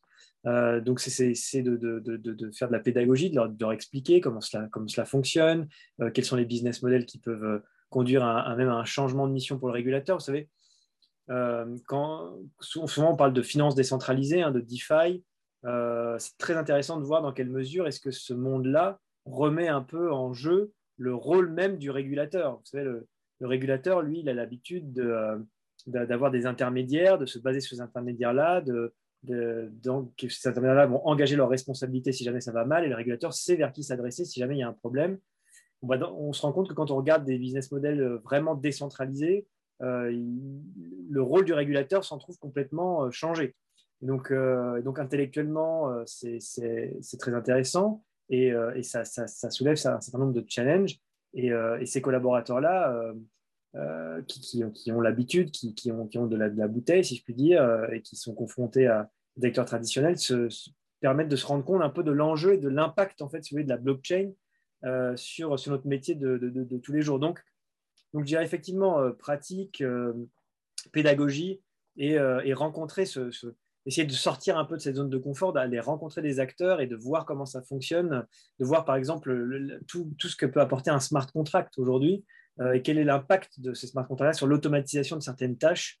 Euh, donc, euh, vraiment par la, par la pratique et la pédagogie, je pense que c'est comme ça qu'on arrive à, embarquer le plus, le, plus de, personnes et, identifier les challenges réglementaires qui, qui, vont avec pour, pour essayer d'y répondre au mieux. en tout cas, c'est comme ça que nous, on a fait à, à, l'AMF et, dans, dans l'équipe FinTech, Innovation et Compétitivité.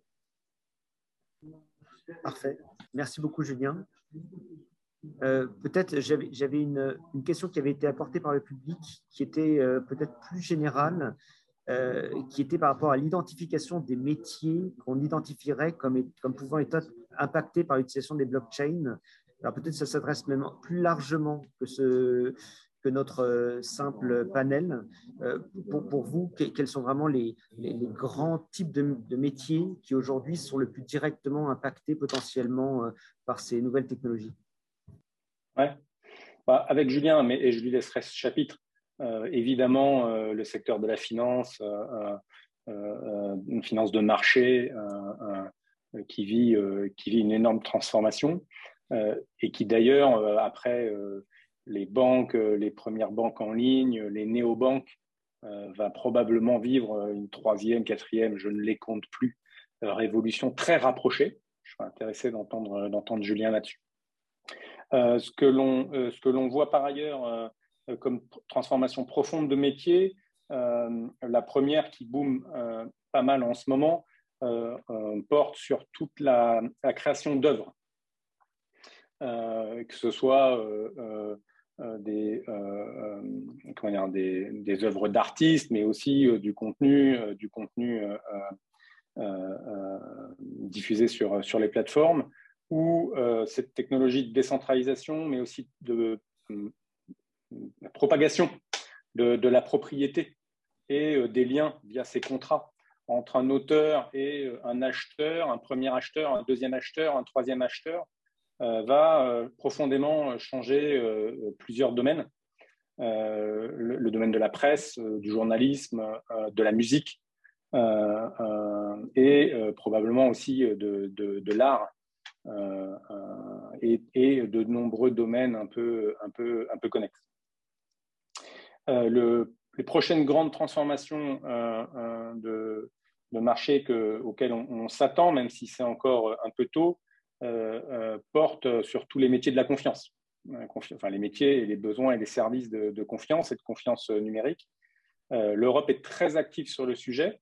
Effectivement, dans la continuité du, GDPR, elle travaille maintenant à des projets d'identité numérique européenne qui vont profondément euh, euh, qui ont le potentiel de profondément changer, euh, alors pas tout de suite notre quotidien, parce que mine de rien, on n'utilise pas notre identité tous les jours, mais progressivement, si ce type d'initiative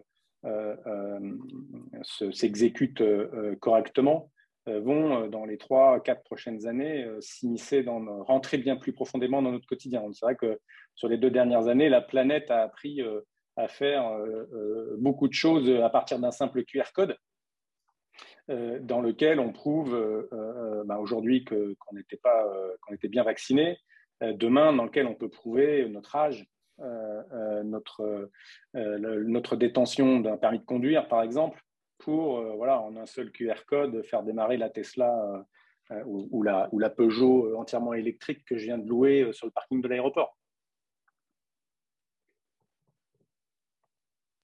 Oui, pour, pour, compléter la, réponse de Cédric et pour parler de ce qu'on peut voir de côté, côté de l'AMF. Dans cette question, quels sont les métiers euh, qui vont être impactés euh, On peut répondre en deux temps. Alors, il y a tout d'abord des métiers qui n'existaient pas avant et qui, qui, ont, qui, ont, en ce moment le vent en poupe ou qui, qui vont l'avoir prochainement. Donc là, on pense forcément aux développeurs de blockchain, aux ingénieurs blockchain, notamment aux développeurs de smart contracts, hein, euh, qui, vont permettre de créer toute une architecture, toute une, une, technologie qui vont permettre l'automatisation dans plein de domaines différents, que ce soit le domaine de la finance ou de l'art, comme mentionnait, comme, comme, comme mentionnait Cédric, euh, avec les non-fungible tokens, etc. Et puis moi, une, euh, puis avec le développement de tout ce qui est métaverse, etc., enfin, il va y avoir de nouveaux métiers qui vont se, qui vont, qui vont se créer euh, sans, sans, sans, aucun doute. Et dans le domaine de la blockchain, un, des nouveaux rôles, un des nouveaux métiers qui, qui, qui je pense, va, va, aller qui va se développer le plus, c'est celui, vous savez, d'Oracle. L'Oracle, euh, c'est la, personne qui fait le lien entre la blockchain et, si je puis dire, le, vrai monde. Euh, et là, typiquement, on voit que dans certaines infrastructures blockchain, ce, rôle-là est absolument clé. Je pense que dans les, quelques, années à venir, euh, ce rôle-là d'Oracle, de, passeur, si vous voulez, entre un monde virtuel, on peut penser que ce soit la blockchain, que ce soit un métaverse, etc., et le monde réel, a de beaux jours, beaux jours devant lui, selon moi. Donc ça, c'est pour les, nouveaux métiers. Donc, il y en a plein et sans cesse, tous les ans, il, y en a, de nouveaux, si je puis dire. Et puis, alors après, il y a des métiers existants. C'est peut-être le sens de la, question euh, initiale. Donc, des métiers existants qui vont être impactés par la blockchain. Alors, effectivement, euh, il, va, y en avoir des tas. Euh, moi, je, pense, je pensais tout naturellement d'abord aux auditeurs, hein, parce que les auditeurs, les grands auditeurs aujourd'hui, les auditeurs de comptes, etc., sont confrontés à des acteurs qui utilisent la technologie blockchain, qui, veulent, avoir une partie de leur comptabilité en cryptoactive, etc. Donc là, il y a, du, travail, il y a, de la mise à jour pour, pour ces, acteurs-là. Euh, également, côté AMF, on a pu voir les asset, managers parce que, euh, qui sont habitués à, faire leur, leur, métier sur de l'instrument financier, vous savez, des actions, des obligations, des parts de fonds, des dérivés, et qui là le font sur un nouvel animal, si je puis dire, que sont les, les cryptoactifs, les crypto-monnaies.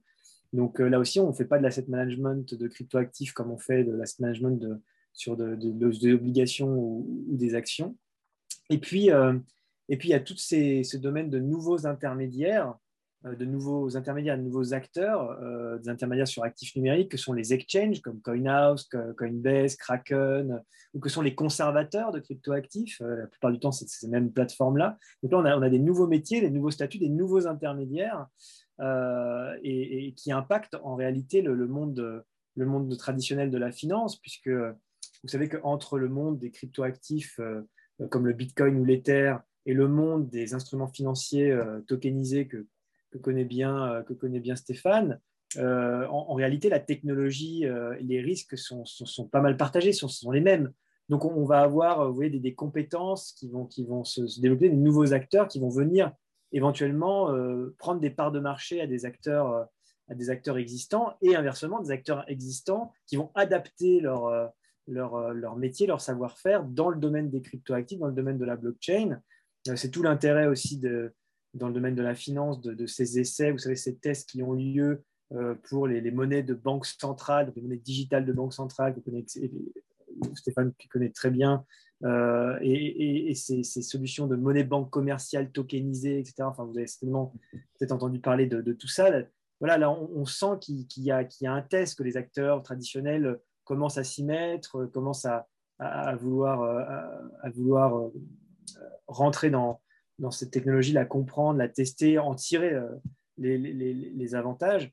Et donc, effectivement, on a eu toute cette période de révolution, en tout cas, euh, le domaine de la finance, avec ces néo-brokers, ces néo-banques, qui ont été, vous savez, ce sont des, banques en ligne, des brokers qui s'adressaient à une population, enfin, dont la cible principale était une population euh, de, jeunes dynamiques qui permettaient, en fait, il y a des applications très simples et très intuitives de pouvoir acheter des actions, des obligations plus facilement, etc. Et, bien là, on, a une nouvelle, on, va vers une nouvelle, euh, une nouvelle forme, si vous voulez, d'évolution avec des acteurs, euh, des acteurs euh, blockchain, des acteurs crypto qui, qui, permettent en fait d'avoir accès à des nouveaux produits, de nouvelles technologies. et tout ça, en fait, peut être aussi s'inscrit dans un mouvement plus, plus profond que, que, nous, à l'AMF, en tout cas, on a pu constater, qui est le, ce, phénomène de plateformisation. Vous savez, en réalité, avant, la plupart du, temps, les métiers étaient très silotés, euh, étaient très euh, indépendants les, uns des autres. On, ne mélangeait pas les, métiers purement bancaires, les métiers purement financiers, des, métiers d'autres types de métiers. Et aujourd'hui, ce qu'on voit, c'est qu'on voit apparaître des plateformes, ce qu'on appelle des one-stop shops, où, et on voit surtout ça en Chine, Tencent, Baidu et, et d'autres, qui en fait, grâce à une seule, via une même interface, une seule et même plateforme, on peut commander une pizza, acheter de nouvelles baskets, faire un pari sportif, acheter des cryptoactifs et, euh, et acheter des obligations. Et tout ça sur une, seule et même plateforme. Et donc, euh, et donc on, a, on voit vraiment ce mouvement-là euh, se, développer et c'est absolument passionnant et, ça, ça, conduit aussi à des, des, challenges réglementaires et pour, enfin, pour le régulateur et pour les, avocats qui, qui, sont, qui sont importants puisque, encore une fois, la, réglementation est pensée vraiment en silo et elle n'a pas, pas spécialement l'habitude de cette de ce nouveau business model de plateformisation et de décentralisation qui mm. vient un peu percuter, si vous voulez, les, habitudes des régulateurs et des, avocats. Ok, top.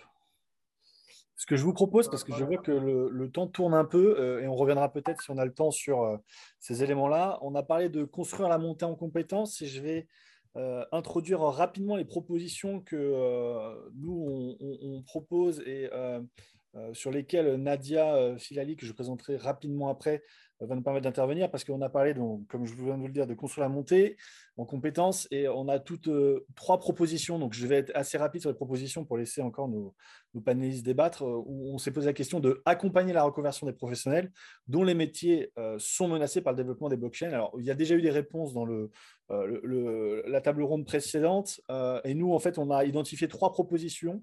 donc, c'est identifier des passerelles professionnelles et des parcours de reconversion possibles euh, pour les métiers euh, qui seraient menacés justement par le développement de ces blockchains. Vous avez déjà apporté certaines réponses entre euh, le fait qu'il y aura peut-être de la transformation de certains métiers, donc plus du reskilling et certainement un peu d'upskilling. Vous avez parlé des auditeurs qui vont devoir peut-être changer leur méthode bah, d'audit de, en fait. ce qu'on propose aussi, c'est faciliter ces passerelles et ces parcours de reconversion en, créant en fait des, programmes proactifs dans les institutions. Et je pense que euh, Nadia, justement, pourra rebondir dessus euh, avec ses, multiples casquettes. Et j'en n'en parlerai que de deux, mais j'espère qu'elle nous présentera au moins les autres. En tant que responsable des programmes blockchain à la CDC, en tant que euh, animateur du consortium blockchain, elle est aussi présente à l'OCDE. et donc, en fait, aujourd'hui, la cartographie, comme c'était des métiers impacté par les blockchains n'est pas totalement arrêté. Euh, je retiens le chiffre de 1200 euh, collaborateurs, 1200, je crois, ou 3200, excusez-moi, je ne me rappelle plus, euh, de ce qui avait été indiqué dans la table ronde 1 sur les professionnels travaillant dans les blockchains aujourd'hui. Il y a clairement je dirais pas un vide, mais quelque chose sur lequel il faut se poser des questions pour les construire, ces fameux parcours de reconversion ou juste de conversion.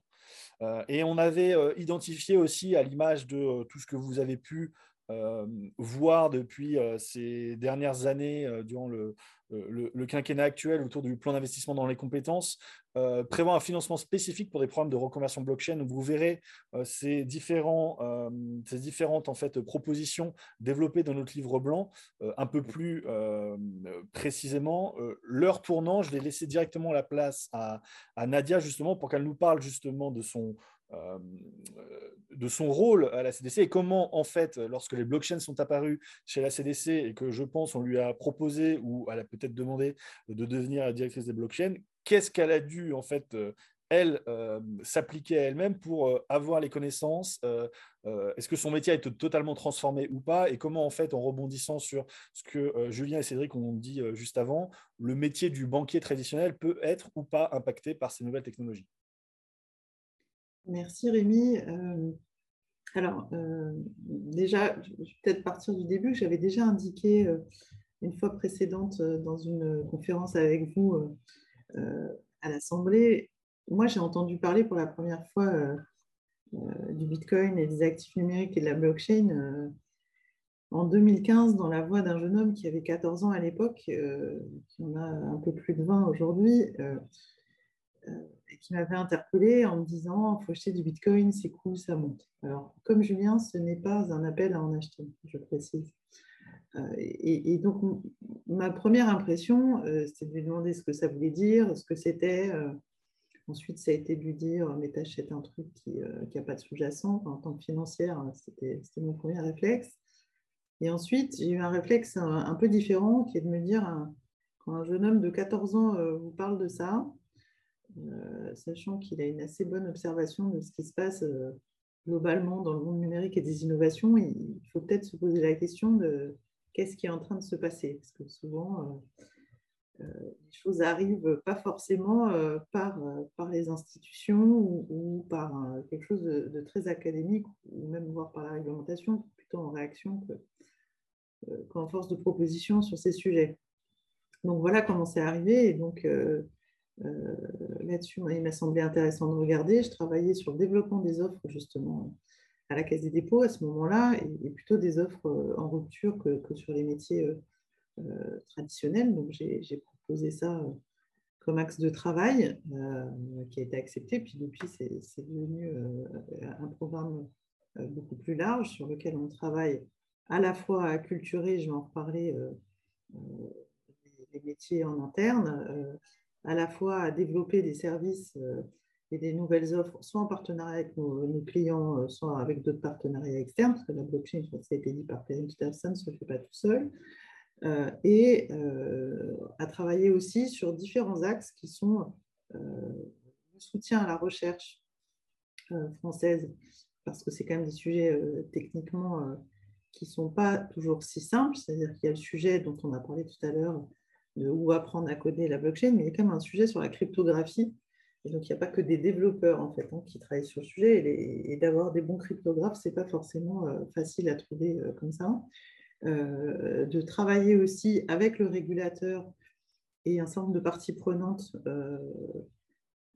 que ce soit au niveau français, au, niveau de la DGE, ou même au début au niveau, avec le, Trésor, mais aussi au niveau européen, à la fois avec la DG Connect autour de, European Blockchain euh, euh, Observatory and Forum, qui d'ailleurs publie euh, un certain nombre de, documents qui sont facilement trouvables sur, sur le site de l'Observatoire. Et puis depuis peu, nous, enfin, on a, on a cofondé INADBA, International Association for Trusted Blockchain Application, qui est d'ailleurs un des membres qui travaille sur, sur le programme Chase dont on a parlé au début. et et, pour nous, c'est important de travailler sur l'ensemble des axes, puisque c'est un sujet qui est compliqué, qui n'arrête pas de bouger. Euh, et donc, pour INADBA, euh, moi, je préside cette association depuis le mois d'avril. D'ailleurs, je fais, j'en ai parlé à Stéphane tout à l'heure, je fais un petit appel aux Français à, nous rejoindre, puisqu'on travaille beaucoup avec les régulateurs euh, européens, et, y compris sur les sujets financiers comme MICA, le régime pilote, mais, mais aussi beaucoup sur l'identité numérique et sujet dont on a parlé tout à l'heure sur les règlements IEDAS V2 et sur, sur les CIF.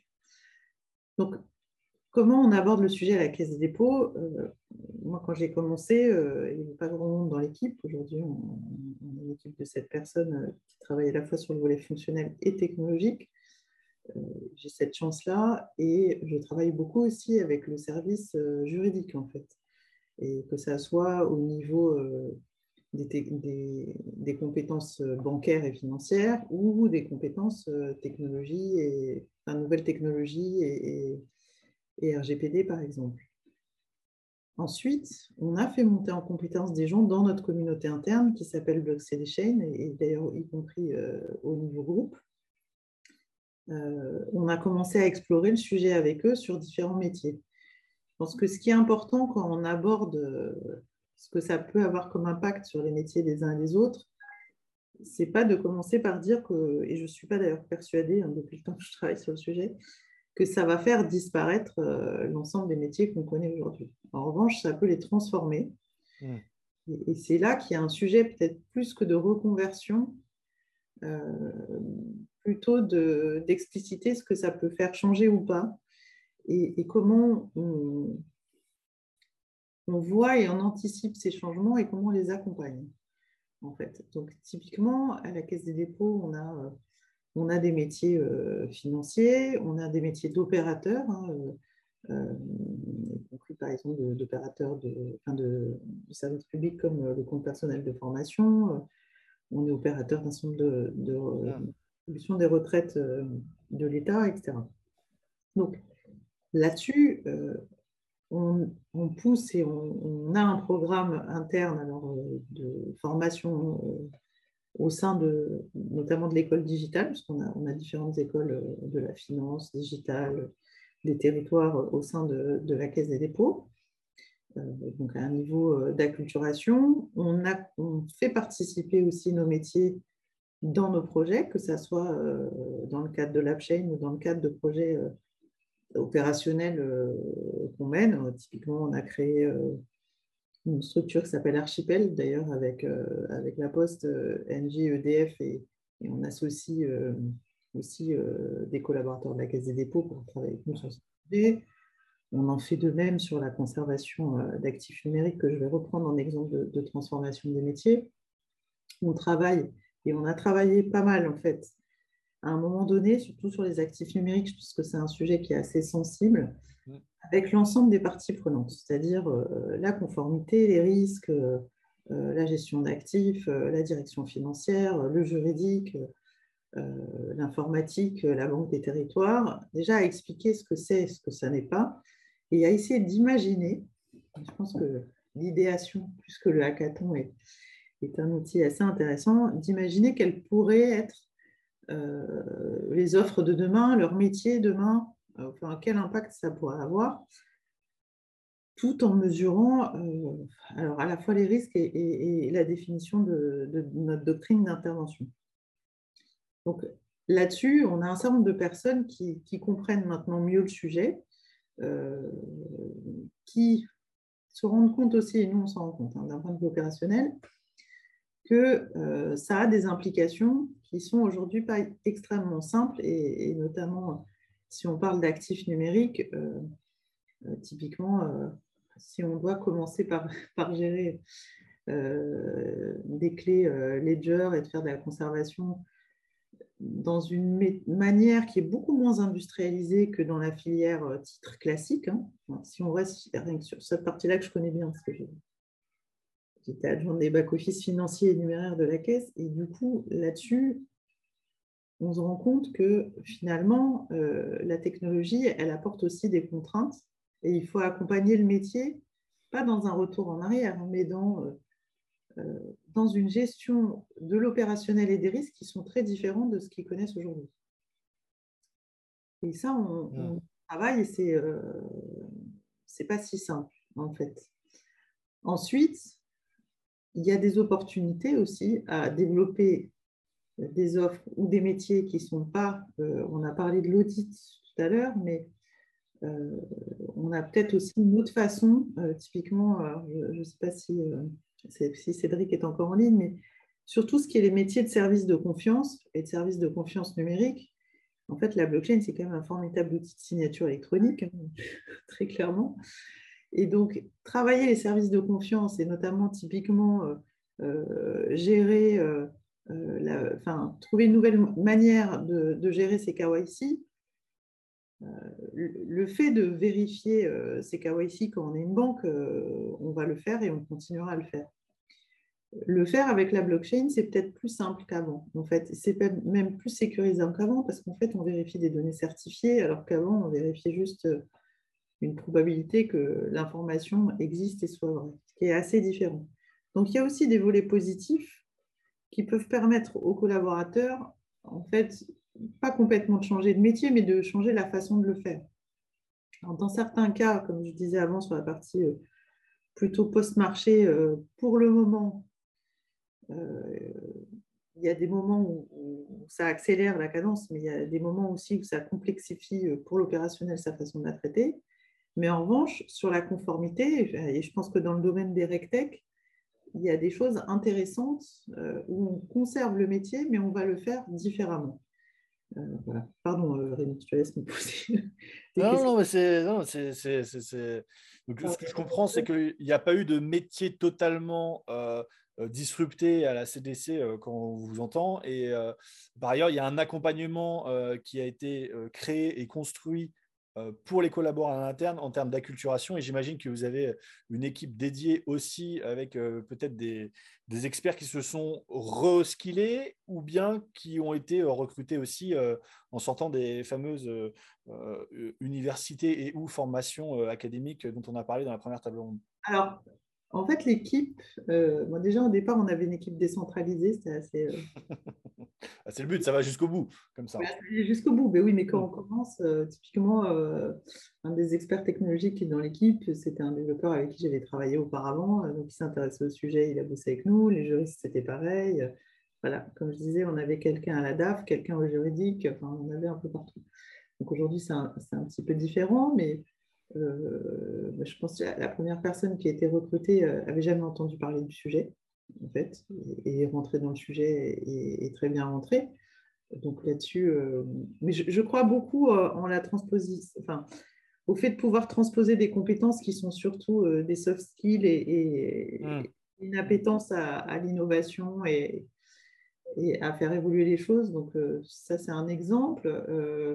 Euh, j'ai quelqu'un qui est plutôt sur la partie finance, qui lui, euh, euh, en fait, a eu un parcours assez interne, qui est passé de l'apprentissage au back-office, puis au middle office, puis au front office, et qu'on a naturellement positionné sur, sur des projets plus axés finance, notamment sur les monnaies digitales de banque centrale et de banque commerciale, mmh. ou, ou d'autres projets comme, comme Share, et sur le post-marché et typiquement, c'est quelqu'un, quand je l'ai recruté, qui s'intéressait déjà au sujet, en fait. Mais en revanche, qui ne connaissait pas euh, énormément de choses. Euh, j'ai aussi une personne qui nous a rejoint euh, récemment, qui était aussi en interne, qui, qui a fait un parcours qui est passé de la communication à la veille et au programme de recherche. c'est quelqu'un qui nous suivait sur la partie communication, donc qui s'est intéressé au sujet et qui justement a une dimension, n'étant pas spécialiste du sujet ni, ni, euh, ni, technique ni financière, a une vraie capacité, euh, si elle pouvait m'écouter d'ailleurs, a une vraie capacité à simplifier les choses et à les rendre abordables pour tous. Parce que euh, je pense qu'autour de la table, on est, on est pas mal à être technicien de, de, la technique et ce n'est pas toujours simple de le transposer simplement aux autres. Et ça, c'est important aussi d'avoir, de développer ce type de compétences en interne. Ensuite, j'ai quelqu'un qui était au Crédit Agricole qui faisait ça auparavant. Et, pour les développeurs euh, qui sont aujourd'hui dans l'équipe, il y en a un qui était chez un éditeur de logiciels financiers qui n'avait jamais vraiment traité le point, donc il travaille sur le sujet. Et là, on a une personne qui, vient d'arriver euh, d'informatique CDC, qui est quelqu'un qui est ouvert à pas mal de choses, euh, qui est plutôt DevOps et qui, qui m'a dit tout à l'heure qu'il était ravi de travailler avec nous et voilà, qui monte en compétence sur le sujet. Donc, c'est pour ça que je disais que j'étais plutôt positive, en fait, sur. Euh, hmm. euh, j'ai peut-être de la chance, hein, mais je suis plutôt euh, optimiste, en fait, sur le fait qu'on puisse à la fois faire monter les gens en compétences et aussi, si on n'y va pas de façon brutale, parce que le changement, c'est souvent, souvent dans le chaos et, ça arrive de façon un peu abrupte, à préparer les gens à ce qu'ils peuvent, ce qui peut ou pas changer dans leur métier. D'accord, ok. Est-ce que peut-être euh, Cédric et Julien, vous voulez commenter aussi sur cette euh, partie-là? Parce que dans vos quotidiens, euh, si j'ai bien compris à l'image de ce que nous vient de préciser Nadia, c'est des choses qui se sont créées en même temps que l'apparition de la technologie, bien que on, a eu dans la première table ronde la technologie qui existait depuis un, un certain temps, peut-être sous un autre nom, peut-être un peu moins marketé, avec moins de buzzwords, mais voilà. Comment vous, vous avez abordé justement cette euh, cette recherche de compétences pour pouvoir adresser en fait vos enjeux un peu stratégiques? Cédric, euh, je te laisse commencer. Merci. Euh, c'était une question pas préparée pour les auditeurs, donc excusez-nous si. voilà, hein, je, tiens à le préciser. Toute la poste rentre dans la communauté blockchain en vision groupe. Merci Nadia. Euh, bah, je pense qu'on l'a déjà pas mal abordé euh, euh, avec tout ce qui est acculturation, évangélisation et, mise en évidence des, compétences proches, sans faire peur parce que bah, quand on regarde dans le détail, hein, la blockchain vient énormément compléter et aider à... Je suis désolé, j'ai un, double écho. Vient, vient, aider à résoudre des problèmes, à simplifier des problèmes, et, notamment, euh, c'est un petit rebond sur, euh, sur, ce qu'évoquait euh, Nadia tout à l'heure, elle va nous apporter une, une chance d'interopérabilité telle que on l'a rarement atteint. J'ose même lâcher les mots à l'échelle humaine. je pense que les, les, grands derniers succès d'interopérabilité, c'est mon numéro de téléphone qui me permet d'appeler partout sur la planète. la blockchain, elle a, sept cartes à jouer sur le fait de nous redonner euh, une, telle opportunité euh, d'interopérabilité sur euh, les, sujets qu'elle permet de manipuler. Aujourd'hui, de la signature électronique entièrement encadrée d'un point de vue des use cases, du juridique, du réglementaire, existe. Il en existe d'ailleurs de, multiples, mais elles ne sont pas interopérables. Aujourd'hui, un acteur comme Digipost, hein, qui propose des multisignatures, doit s'intégrer avec chacune des solutions pour permettre bah, d'offrir à nos utilisateurs et à nos clients euh, euh, tout le panel de, signatures euh, auxquelles ils souhaitent avoir accès. La blockchain va peut-être changer ce, niveau d'interopérabilité. Donc, c'est en ça qu'il n'y a, pas de transformation massive, il n'y a pas de bouleversement. des documents certifiés, on connaît, pareil, hein, sur les mêmes registres des, use cases, de la réglementation, de la technologie. Euh, mais encore une fois, euh, la blockchain va peut-être nous donner euh, un, moyen supplémentaire, un réseau de distribution supplémentaire. Les identités, c'est pareil, etc. etc. moi, rapidement, la manière dont, côté AMF, on a, on a réagi, en, fait, c'est assez, assez simple, puisqu'il y a eu la, il y a eu la création de, de, l'équipe dans laquelle je faisais partie, donc FinTech Innovation et Compétitivité en 2016, donc par euh, Frank Gader, qui, était un, qui lui venait du monde traditionnel de la finance et qui en 2016 s'est dit euh, il y a de plus en plus de nouvelles technologies qui viennent impacter euh, des business models traditionnels ou voire qui viennent confronter le monde traditionnel de la finance à de nouveaux business models. il, faut, il, faudrait, il faudrait y répondre. Et donc la, solution qu'il a trouvée, c'est de créer une équipe dédiée pour accueillir ces personnes-là et pour être le point d'entrée pour identifier euh, ces, nouvelles tendances.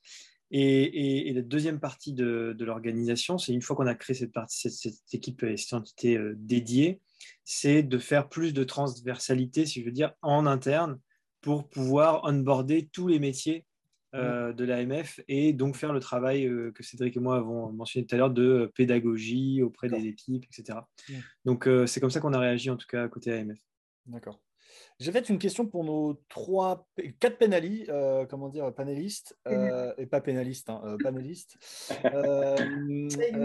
notre think tank, alors on l'a peut-être pas reprécisé assez précisément en introduction, mais c'est, si je vous le redire, c'est investir dans l'humain pour une transition écologique numérique inclusive. En, et on regarde en fait en quoi toutes ces disruptions vont impacter en particulier les personnes peu ou pas qualifiées. Euh, et donc, euh, le sujet, c'est une question là, qui a été posée euh, par nos éditeurs. on a parlé des métiers qualifiés. Est-ce que vous pensez qu'il y aura des impacts sur des personnes peu ou pas qualifiées? Et si oui, quel type de métier? C'est une ah. question que je vous lis, hein, que vous, auquel vous avez accès dans la discussion. voilà. Peut-être moi, dans la, dans la réflexion des, des, métiers impactés, on a, on a, pas mal parlé de, de la finance et des services de confiance, mais il y, a, il y, a, aussi tous les métiers autour de la logistique et de la certification de produit. Mhm. Euh, et à partir du moment où. Mais, mais ce n'est pas vrai que pour la blockchain, je pense que, que c'est vrai pour un certain nombre de. Tout à fait. Technologies numériques. Hein. Euh, euh, à partir du moment où on automatise un certain nombre de, d'actions sur des actions de supply chain, etc., ça va avoir un impact. Alors, est-ce qu'il va être négatif ou uniquement transformant? Ça, je ne sais pas le dire moi à ce stade sur, euh, sur ce type de métier ou sur ces chaînes de valeur-là, ça c'est euh, certain. Et, donc, euh, on a par exemple, je, vais vous donner un exemple d'une réflexion qu'on a eue avec, avec une de nos filiales qui s'appelle CDC Habitat. Alors, CDC Habitat gère, construit un certain nombre de logements sociaux, enfin, même le plus grand nombre en, France. Et typiquement, il y a un métier qui est que certaines personnes viennent vérifier l'état des locaux, vérifier l'état euh, des communs, des ascenseurs, etc. Et donc ces gens-là remplissent des fiches pour dire je suis passé dans l'immeuble temps, ascenseur. Donc on a une réflexion en se disant est-ce qu'on ne peut pas, euh, via la blockchain, tracer ces actions pour pouvoir améliorer à la fois le passage de ces personnes, c'est-à-dire qu'ils ne seraient plus forcément obligés d'écrire sur un registre papier euh, ce qui s'est passé. Euh, donc, il pourra avoir des outils aussi pour le faire et avoir des alertes euh, de passage et automatiser ce genre de choses. Ça ne veut pas dire qu'en fait, on sort l'humain du cercle. Hein. Mmh, mmh, Ça veut mmh. aussi dire qu'on lui donne d'autres outils pour le faire. Enfin, on a quand même vu, même sur des métiers plutôt manuels, des transformations qui ont été positives. c'est même ces derniers siècles. Donc, il y a ce, ce pan-là à voir. Après, le, sujet, c'est est-ce que ça crée plus d'emplois que ça en détruit? Ça, c'est une question qui est, euh, qui est permanente. Euh, et, et, peut-être un point aussi, euh, je ne sais pas si vous aviez prévu de l'évoquer, mais on est aussi dans, dans un monde où beaucoup d'entre nous, on a commencé un métier il y a quelques années, enfin, on n'a pas tous le même âge autour de la table, mais où finalement, régulièrement, on va changer de métier, on va de plus en plus changer de métier. Donc il y a aussi un sujet de, garder l'employabilité des gens et, d'avoir un espèce de, processus de formation, euh, entre guillemets, continu, qui va nous permettre d'évoluer tout au long euh, de notre vie professionnelle, puisque notre vie professionnelle ne, sera pas euh, un espèce de long monologue, ça c'est terminé. Et c'est vrai que ça soit pour euh, des professions euh, plus intellectuelles ou que ce soit pour des professions plus manuelles. Hein. Je, pense que c'est vrai pour tout le monde, euh, très concrètement. Mmh. Mmh. Je sais pas, mais moi, par exemple, je n'aurais jamais pensé qu'un jour je travaillais sur la blockchain avant de commencer. D'ailleurs, on ne savait même pas que ça allait, ça exister. Mmh. Il y a des fondamentaux depuis 40 ans, mais... 40 ans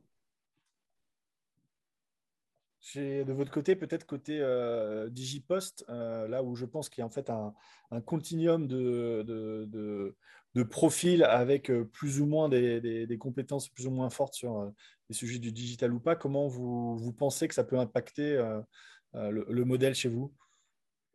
On n'a rien vu de majeur jusqu'à présent, étant déjà un service massivement numérique. Voilà, on se prépare à adopter ces use cases et à consommer, ces, à utiliser ces technologies il y a énormément de synergies euh, dans les technos, on l'a déjà évoqué, que ce soit les technos de smart contract avec des technologies web mhm. qu'on maîtrise déjà bien, euh, que ce soit sur la gestion d'infrastructures décentralisées, ultra sécurisées, avec bah, toutes les approches DevOps et l'utilisation d'infrastructures as a service. donc, on n'a pas identifié de grosses transformations de compétences cœur de métier Digipost. On travaille avec bah, tous nos collègues dans les, dans les, dans les réseaux La Poste, et notamment avec, avec les facteurs hein, qui, qui, voient leur, qui voient leur, leur, leur mission s'enrichir de la gestion de ce monde maintenant profondément biface, physique et, mmh. et numérique, et être nos oracles à nous, euh, mmh. tel, que le, tel, tel, que le présente Julien, pour accompagner l'ensemble de, de, de, nos, de, nos, clients et, de nos concitoyens dans, dans ces nouveaux usages. donc, voilà, la, la, blockchain à date n'est pas un, un, précurseur, enfin en tout cas un annonciateur. De destruction de compétences. Quoi. Mmh. Voilà, on en reparlera peut-être dans 3 à 5 ans, mais mmh, mmh. de, de, destruction de, compétences. Je suis comme Nadia, je pense qu'on a vu d'autres secteurs euh, euh, opérer des transformations euh, plus massives sur le, sur le numérique, sur la robotisation, sur l'Internet des objets. Euh, capable de, changer d'autres types de métiers que, ceux qu'on évoque là. Ok. J'ai peut-être une dernière question. Alors, je sais que vous avez tous aussi des, euh, casquettes, je veux dire, un peu internationales. Euh, comment nos, bah, nos collègues européens abordent ce sujet-là? Est-ce que c'est un sujet qui regarde effectivement que sur les cas d'usage ou il s'intéressent justement au développement des compétences, du vivier et à la protection de certains professionnels? Bah, déjà, si on regarde un petit peu, euh, si je me permets de commencer. bien sûr, bien sûr. Si on prend une, entreprise, il y, a des, je ne vais pas citer les noms, je ne vais pas faire de pub, mais il y a, certaines entreprises technologiques, euh, y compris américaines, euh, qui ont développé des compétences dans différents pays d'Europe. typiquement à Berlin, il y a, tout à l'heure que tu parlais de Solidity, ben, à Berlin, il y a un certain nombre de labs en fait, euh, sur, euh, sur des technos qui existent. Donc, on va être plus sur des devs. Il, va y avoir aussi un bassin euh, d'emploi sur le développement qui se développe aussi en Europe de l'Est, comme à un moment donné, ça s'était beaucoup développé en Tunisie sur un centre de développeurs, aussi sur d'autres métiers. moi, je trouve que il y a pas mal, on en a pas mal en France et, c'est de bon augure parce qu'on a été les premiers à travailler quand même de façon euh, très concrète hein, sur la réglementation, notamment en finance. Mais euh, ce que je vois dans INADBA, c'est que j'ai pas mal de correspondants plutôt légales euh, en Allemagne, par exemple, aussi. Je pense qu'on a tous à peu près les mêmes sujets et les mêmes, mêmes questions. Hein. Enfin, il suffit de regarder LinkedIn en ce moment pour voir que il y, a, y a un petit sujet de volume entre l'offre et la demande sur, ces métiers-là. Euh, mais réellement, je ne sais pas si c'est euh, vraiment lié à, blockchain ou si c'est lié à, euh, mmh, à, des communautés d'acteurs où vous allez avoir plus de gens qui, qui vont travailler sur de l'open source et, et, des choses un peu underground à, à mmh. Berlin, plus qu'à Paris. Enfin, typiquement, mmh, ils sont cachés. Euh, que nous, on est très fort euh, dans la pensée et la réflexion hein, euh, depuis, depuis, longtemps. Donc oui, on a, on a à peu près tous les mêmes, les mêmes sujets, mais il y a quelque chose quand même qui n'est bon, pas lié qu'à blockchain, qui est, qui est, lié globalement au, sujet numérique, qui en plus s'accélère avec le fait qu'on ait beaucoup plus de télétravail, etc. C'est qu'on a aussi beaucoup de gens qui acceptent que leurs équipes ne soient pas localisées là où elles existent. Mmh, euh, mmh. ils travaillent de plus en plus en, remote et ça, ça, on le voit. Ou alors dans un mode euh, consultancy et pas forcément euh, salarié. Je pense que c'est quelque chose auquel il faut s'attendre et qui a déjà commencé. Hein. C'est vrai que les, communautés de la blockchain, c'est quand même beaucoup de, personnes très agiles et qui sont justement dans le, Enfin, il y, a des nouveaux standards qui apparaissent assez rapidement avec euh, des consensus qui se font au sein des blockchains sur le, meilleur euh, développement, la meilleure architecture à adopter. Et c'est assez impressionnant justement d'avoir une collaboration internationale en fait euh, se jouer bien au-delà des frontières. Donc c'est pas tellement la s'il n'y avait pas cet engouement mondial avec beaucoup de monde en Europe, on n'en parlerait pas aujourd'hui. Ce ne serait pas un, tel, un tel sujet. C'est vraiment, pour moi, c'est le redéploiement de tout un point de l'informatique qui avait été délaissé comme quelque chose un peu voilà, inutile ou pas très performant, qui étaient les registres distribués. Puis, euh, en fait, euh, c'est devenu une véritable boîte à outils dans le cadre du, Bitcoin, euh, dans lesquels plein de gens s'inspirent. Et, ça, c'est vraiment assez enthousiasmant. C'est ce qui explique l'intérêt de beaucoup de personnes et même parfois la mise sous le boisseau des impacts environnementaux de ces premières blockchains qui fonctionnent par preuve de travail et euh, ça, vraiment, pour moi, c'est impossible de, continuer à les prendre en compte pour ça, même s'il y a toujours des raisons pour lesquelles euh, c'est très intéressant d'acheter euh, des, bitcoins, certainement, mais moi, ça ne m'intéresse pas. Ce qui est vraiment intéressant, c'est, même, même si je sais que ça va à l'encontre de, ce que pensent beaucoup de gens sur l'intérêt de la preuve de travail en elle-même. Donc, je rappelle, hein, c'est comme des supercalculateurs dédiés à, à valider une page de transaction. Donc, c'est un énorme, c'est inutile. Quoi. On peut vraiment faire autrement, mieux, être innovant, autant qu'on l'a été euh, avec le Bitcoin ou l'Ether et continuer à être innovant. L'Ether est en train de se transformer, ça c'est bien. Donc, voilà. Donc, je crois que c'est vraiment tout l'intérêt euh, de la blockchain, c'est euh, l'aspect open source qui permet de passer les frontières et de pas, de pas se dire, et alors en France c'est comment, et en Allemagne c'est comment, et en Espagne c'est comment oui, partout, il y a des communautés très dynamiques avec des acteurs euh, euh, parfois institutionnels, mais parfois aussi euh, au sein des acteurs institutionnels, comme tu le dis, Nadia, il y a des personnes qu'on trouve comme ça, qui ont envie, qui viennent, qui se forment sur le tas, puis petit à petit, des formations qui se créent. on est vraiment dans l'émergence phénomène qui va aller très loin, je pense. En tout cas, comme je le mettais dans le tout à l'heure, je crois que c'était quand Perrine intervenez, comme on supporte la recherche, on supporte aussi un certain nombre d'actions, hein, y compris sur la formation. on, a supporté la mise en place d'un certifiant blockchain euh, pour des gens qui pourraient être chefs de projet. Je vous ai envoyé le lien qui va ouvrir euh, dans quelques semaines ou quelques mois, euh, d'ailleurs.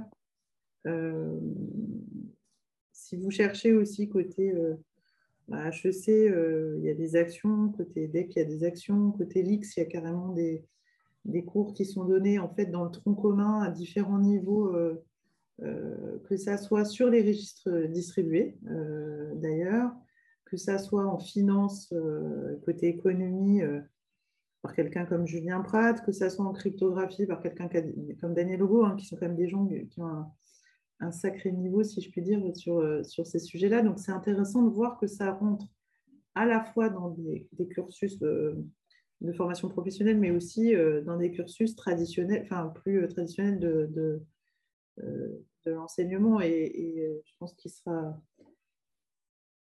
La bonne nouvelle, ce sera quand on n'aura plus besoin de savoir si on a utilisé une blockchain ou une autre technologie pour faire les choses. Moi, je suis d'accord. Ce qui est important, c'est l'usage. Et, puis peut-être pour conclure, c'est justement peut-être un des points qui n'est pas si simple aujourd'hui, c'est qu'on a, un fort engouement sur ces sujets, on a aussi pas mal de controverses y compris sur les, controverses euh, liées euh, à la consommation énergétique et, le sujet de la, transition écologique est un sujet extrêmement important qui fait partie euh, des missions propres de, la Caisse, hein, des dépôts et beaucoup de ses filiales. C'est qu'il y, a un vrai sujet de savoir comment ça va fonctionner d'un point de vue modèle économique, en fait, tous ces, tous ces usages qui, qui sont en train d'émerger. Et puis, peut-être qu'on y verra plus clair à ce moment-là, parce que ça, c'est un des pain points pour le moment. C'est-à-dire qu'en termes de modèle éco, on n'a pas encore atterri hmm. complètement. Ça a des impacts sur les gouvernances, y compris d'entreprises, quand on partage une infrastructure blockchain, en tout cas. OK. Bah, merci pour toutes ces interventions. Je vois qu'il est 16 heures, donc on ne va pas vous prendre plus de temps. Merci à, euh, tous nos intervenants. Euh, je crois que vous avez eu dans la discussion notre livre blanc partagé en, début. Sinon, vous pouvez les retrouver sur notre euh, profil LinkedIn ou sur Twitter. Je crois que vous avez tous été identifiés dans les différents posts que l'on a pu réaliser sur les réseaux sociaux. donc, je vous remercie à nouveau chaleureusement au nom de l'équipe et ben, j'espère qu'on aura l'occasion de encore débattre et faire passer des fois un peu plus à l'échelle ces différents projets. Je vous souhaite à tous une très bonne fin de journée. Merci beaucoup. Merci beaucoup à tous. Au revoir. Merci, au revoir. Merci à tous. Au revoir. Merci. Au revoir.